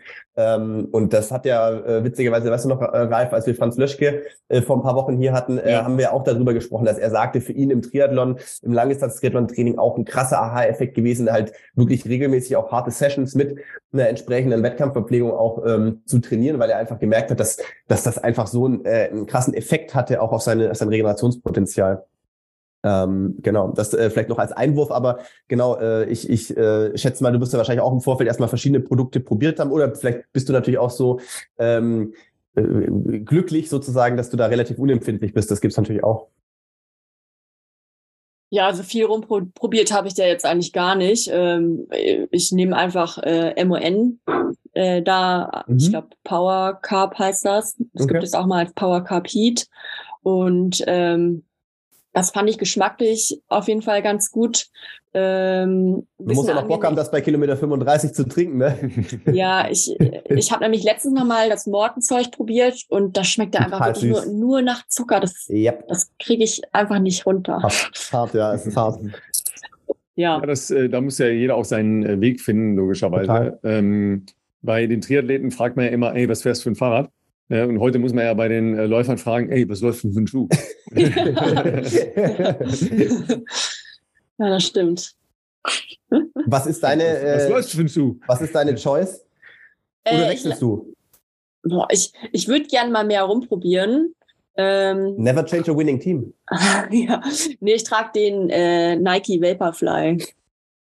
Ja.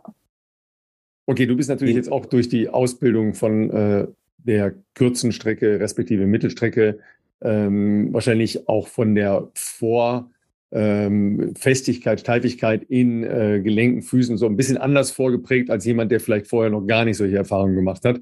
Ähm, du hast ja auch einen relativ schönen Laufstil, wenn ich das mal sagen darf. Ähm, da äh, ist schon der Effekt noch einen Tacken höher. Ne? Ja, also ich, ich habe ja auch, ich habe schon zwei, drei Schuhe getestet, ähm, auch in, bei Curex, in dem 5D Lab. Mhm. Und ähm, ja, von der Effizienz her waren da gar keine großen Unterschiede, aber das Gefühl ist ja total ausschlaggebend. Voll. Und ich hatte bei dem Nike Vaporfly eben das Gefühl, dass ich schon doch noch ein bisschen direkter ähm, auf dem Boden bin äh, im Vergleich zu, zum Beispiel zu dem äh, Alpha Fly. Da, da, da habe ich das Gefühl, ich, ich laufe auf einem Plateau und ähm, da bin ich dann doch eher noch so die Mittelstrecklerin, die an Spikes gewöhnt ist und mag da so ein bisschen den direkteren äh, Bodenkontakt. Jetzt bist du ja eine äh, ganz geradlinige Leichtathletin. Ja, zu Deutsch, äh, wenn ich es richtig weiß, hast du als Schwimmerin angefangen, hast danach erstmal Tennis gespielt und äh, ungefähr jede Ballsportart ausprobiert äh, und bist eigentlich spät berufen als Leichtathletin. Oder? Was, was macht dich so sportverrückt? Was hat dich sportverrückt gemacht? Und äh, wie, wie oft möchtest du noch äh, einen Ball bewegen? ja, äh, eigentlich, ja, ich liebe Ballsportarten. Eigentlich bin ich äh, total der Ballsportarten-Typ. Ähm, ja, ich finde auch immer noch, äh, ich habe ja jahrelang Tennis gespielt. Tennis ist einfach für mich immer noch der, der größte Sport und der schönste Sport. Und äh, ich werde auf jeden Fall irgendwann auch nochmal wieder anfangen äh, zu spielen. Ähm, ja, wie du schon sagst, ich habe alles Mögliche gemacht. Und ich glaube, ich habe einfach so viel Freude äh, am, am Sport treiben und, und vor allem eben auch an Ballsportarten, ähm, dass ich ja einfach auch gerne alles mache. Und äh, ich glaube, mir spielt auch ein bisschen in die Karten, dass ich auch in allem recht gut bin. Also wenn ich irgendwo gut drin bin, dann macht es mir einfach noch mehr Spaß. Und ähm, ja, dementsprechend ähm, mache ich eben sehr gerne Sport und bin da sehr vielseitig und bin da auch irgendwie für alles Mögliche zu haben. Ähm, und ich kann einfach nicht ohne Sport. Dementsprechend war das ja auch äh, so hart, äh, diese Zeit, in der mein Körper so verrückt gespielt hat. Also ja, da bin ich auf jeden Fall sehr dankbar, dass er wieder mitspielt. Wann hast du letztes Mal Tennisschläger in der Hand gehabt? Letztes Jahr im Sommer. Okay, hab, okay. Ist schon länger, ja. ja. Ist schon ein bisschen ja. länger her, ja, ja, ja. Ja, aber ich, ich spiele sehr oft Tischtennis hier. Hier ist in, in Hamburg sind ja überall Tischtennisplatten. Und ich habe eine Freundin, äh, mit der ich früher im Verein war, die wohnt hier direkt um die Ecke. Und äh, wenn im Sommer äh, dann, ja, wenn man einen schönen Sommerabend hat, dann, dann zocken wir abends immer schön ein, zwei Stunden. Das macht richtig Spaß. und du brauchst natürlich auch Gegner auf Augenhöhe. Ne? Das ist natürlich dann auch die Schwierigkeit, wenn man gut ist und so vielseitig sportlich. ja, genau. Das macht auf jeden Fall richtig Spaß mit ihr, weil sie eben auch sehr gut spielen kann. Gut, dann, dann willst du noch unbedingt äh, Surfen besser lernen. Äh, Longboarden? Ja, haben wir ja gehört, willst äh, einen Ironman noch machen äh, und einen Kilimanjaro bestreit, äh, besteigen. Also, äh, what's up, ey? Wie lange ist deine Bucketliste noch? ich bin ja ein Glück noch jung. so many things to do before we die. Here we go. Ne? What's up next? Ja. ja. Ja, genau. jetzt stehst du dann äh, in deiner in deiner Wahlheimat, also oder in deiner äh, sportlichen Heimat jetzt äh, schon ein bisschen im Mittelpunkt auch, ja, äh, wenn natürlich viele Freunde, Verwandte und so weiter ähm, an der ähm, Strecke stehen. Ähm, wie gehst du damit um? Ähm, was muss noch äh, ähm, passieren die nächsten Tage? Äh, Talisman an der richtigen Stelle, Trainer äh, mit einem Megafon an der am, am riesigen Wall. Ja, also eigentlich würde ich sagen, ist alles angerichtet. Ähm, ich muss jetzt gesund bleiben. Äh, die Beine müssen frisch werden bis nächste Woche Sonntag. Und ähm, ich glaube, der Rest kommt von ganz alleine. Also ähm, genau, ich habe so viel Support an der Strecke, das habe ich im letzten Jahr ja schon gemerkt da habe ich wirklich gefühlt alle, alle 100, 200 Meter meinen Namen gehört und das hat mir einfach immer ein Lächeln ins Gesicht gezaubert, ähm, auch wenn ich die letzten zehn Kilometer nicht mehr viel lächeln konnte, aber ich habe mich auf jeden Fall riesig gefreut und äh, ich glaube, es wird dann nächsten Sonntag genauso werden. Also ähm, und ich glaube, der Support wird äh, sogar noch größer sein als im letzten Jahr und ähm, ich freue mich riesig. Was, was ist so mit deinen Arbeitskollegen? Kommen die dann auch? Oder ähm, ich meine, viele müssen ja dann arbeiten ne? und für die Absperrung sorgen und so weiter. Ne? Ja, wahrscheinlich, nicht die, wahrscheinlich nicht die Kripo, hoffe ich mal, aber. Vielleicht ermittelt die, wann weißt du. ja, ich habe aber mittlerweile, aber ich bin ja noch nicht lange in Hamburg, aber äh, schon einige Kollegen und Kolleginnen, die das mitbekommen haben, dass ich ähm, jetzt auch laufe und äh, die dann auch an der Strecke stehen werden. Und ähm, ja, witzigerweise denke ich immer bei den, bei den ähm, Kollegen von der Streifenpolizei. Ich würde ihnen am liebsten immer sagen, wenn ich, wenn ich die passiere, ey, ich bin eine Kollegin von euch, aber ähm, das mache ich dann nicht. ja, aber mal gucken. Ja, fantastisch. Bist du denn bei der PK? Sehen wir uns bei der PK? Das ist noch eine Frage, die wir abschließend klären müssen, weil da kannst du Nils gerne mitbringen. Dann können wir nämlich noch so ein paar, also du warst jetzt schon sehr offen, aber vielleicht können wir aus Nils noch ein paar Insider-Informationen rauskitzeln, die wir natürlich dann in der Übertragung äh, einbauen können. Ja, das steht auf jeden Fall. Also wir sind beide da. Sehr cool. Das ist Freitag, richtig? Ja, genau. Perfekt. Dann sehen wir uns auf jeden Fall nächsten Freitag schon mal. Äh, pünktlich zum Release der nächsten Folge. Da müssen wir noch überlegen, ob wir nächste Woche, Ralf, nochmal jemanden äh, aus dem Hut zaubern können, ähm, der vielleicht auch noch was mit dem Marathon zu tun hat. Wir müssen vielleicht hier auch nochmal kurz erwähnen, wir haben es ein paar Mal schon angeteasert, ähm, dass äh, sozusagen natürlich eine ganz reguläre NDR-Übertragung, die wird es im Fernsehen geben. Äh, zusätzlich äh, gab es den durchaus ich finde, interessanten Ansatz der äh, Hamburger Veranstalter, ein zusätzliches Streaming-Angebot zu schaffen, äh, was sich äh, primär mit den ähm, ja, Spitzengruppen äh, der deutschen Frauen und deutschen Männer beschäftigt. Und wir versuchen da, sagen wir mal so, noch ein paar Behind-the-Scenes ähm, Insights äh, vor dem Rennen, nach dem Rennen und so weiter äh, den interessierten Zuschauerinnen und Zuschauern zu bieten. So viel vielleicht mal angeteasert. Mal gucken, was wir davon realistisch umsetzen können. Ähm, wir geben das ja immer an die Produktionsfirma weiter, was wir gerne sehen würden, also Ralf und ich. Ob das dann technisch auch so umsetzbar ist, wie wir uns das vorstellen, das wird gerade, glaube ich, noch so ein bisschen geprüft. Aber ähm, auf jeden Fall werden äh, Ralf und ich sozusagen Samstagmorgen äh, für euch das Ganze, Sonntagmorgen, Entschuldigung, Sonntagmorgen natürlich ähm, kommentieren dürfen. Und ähm, ja, da freuen wir uns schon drauf. Ja, und wenn die Polizei einschreitet, sagen wir, wir kennen da eine, die ist auch bei euch. Ja, wir müssen hier ganz dringend durch. Ja. Wir müssen ganz dringend durch, sorry. ich sage immer Sonder- und Wegerechte. Ah, ist, das das, ist das das Zauberwort? Ja, genau. Ah, okay, okay. Das, das ist schon mal sehr wichtig für uns. Ja. Übrigens, wer, äh, wer uns äh, da gerne noch treffen möchte in Hamburg, Freitagnachmittag sind wir auf der Messe. Äh, die exakte Zeit äh, werden wir dann noch in unseren Kanälen. Ich glaube Samstag, Ralf. Ah ja, Samstag, hast recht, ja, äh, weil wir müssen noch ein bisschen abchecken, wann sind die äh, technischen Proben für das, was wir da ähm, vorhaben im Stream. Und ähm, wir werden es auf jeden Fall euch mitteilen. Ähm, auf jeden Fall sagen wir schon mal äh, ganz viel ähm, frische Beine, äh, gute Laune, ja. Äh, was hast du immer noch selber von dir? Crazy Running Chick is almost ready. Ja, äh, und dann hoffen wir, dass du einfach einen, einen coolen Lauf in Hamburg hast. Und vielen Dank für deine Zeit und äh, die Insights in deine äh, Vorbereitung und Herangehensweise ans Laufen. Danke, Tabea.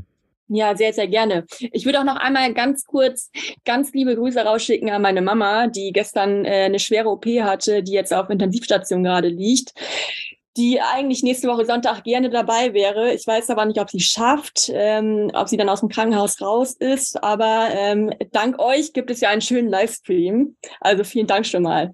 Und liebe Grüße, Mama. Wir, ja, also wir auf jeden Fall gute Besserung. Ja, gute Besserung, äh, ja. absolut. Ähm, wir werden natürlich, äh, falls sie wirklich noch im Krankenhaus sein muss, äh, kannst du dir morgen gerne den Link natürlich zu der Folge zuschicken, falls du noch ein paar Insider-Infos äh, haben möchtest sozusagen. ähm, und ansonsten werden wir natürlich unser Möglichstes tun, äh, einen hoffentlich auch unterhaltsamen ähm, Livestream am Samstag ähm, zu bieten. Ja, mache ich auf jeden Fall.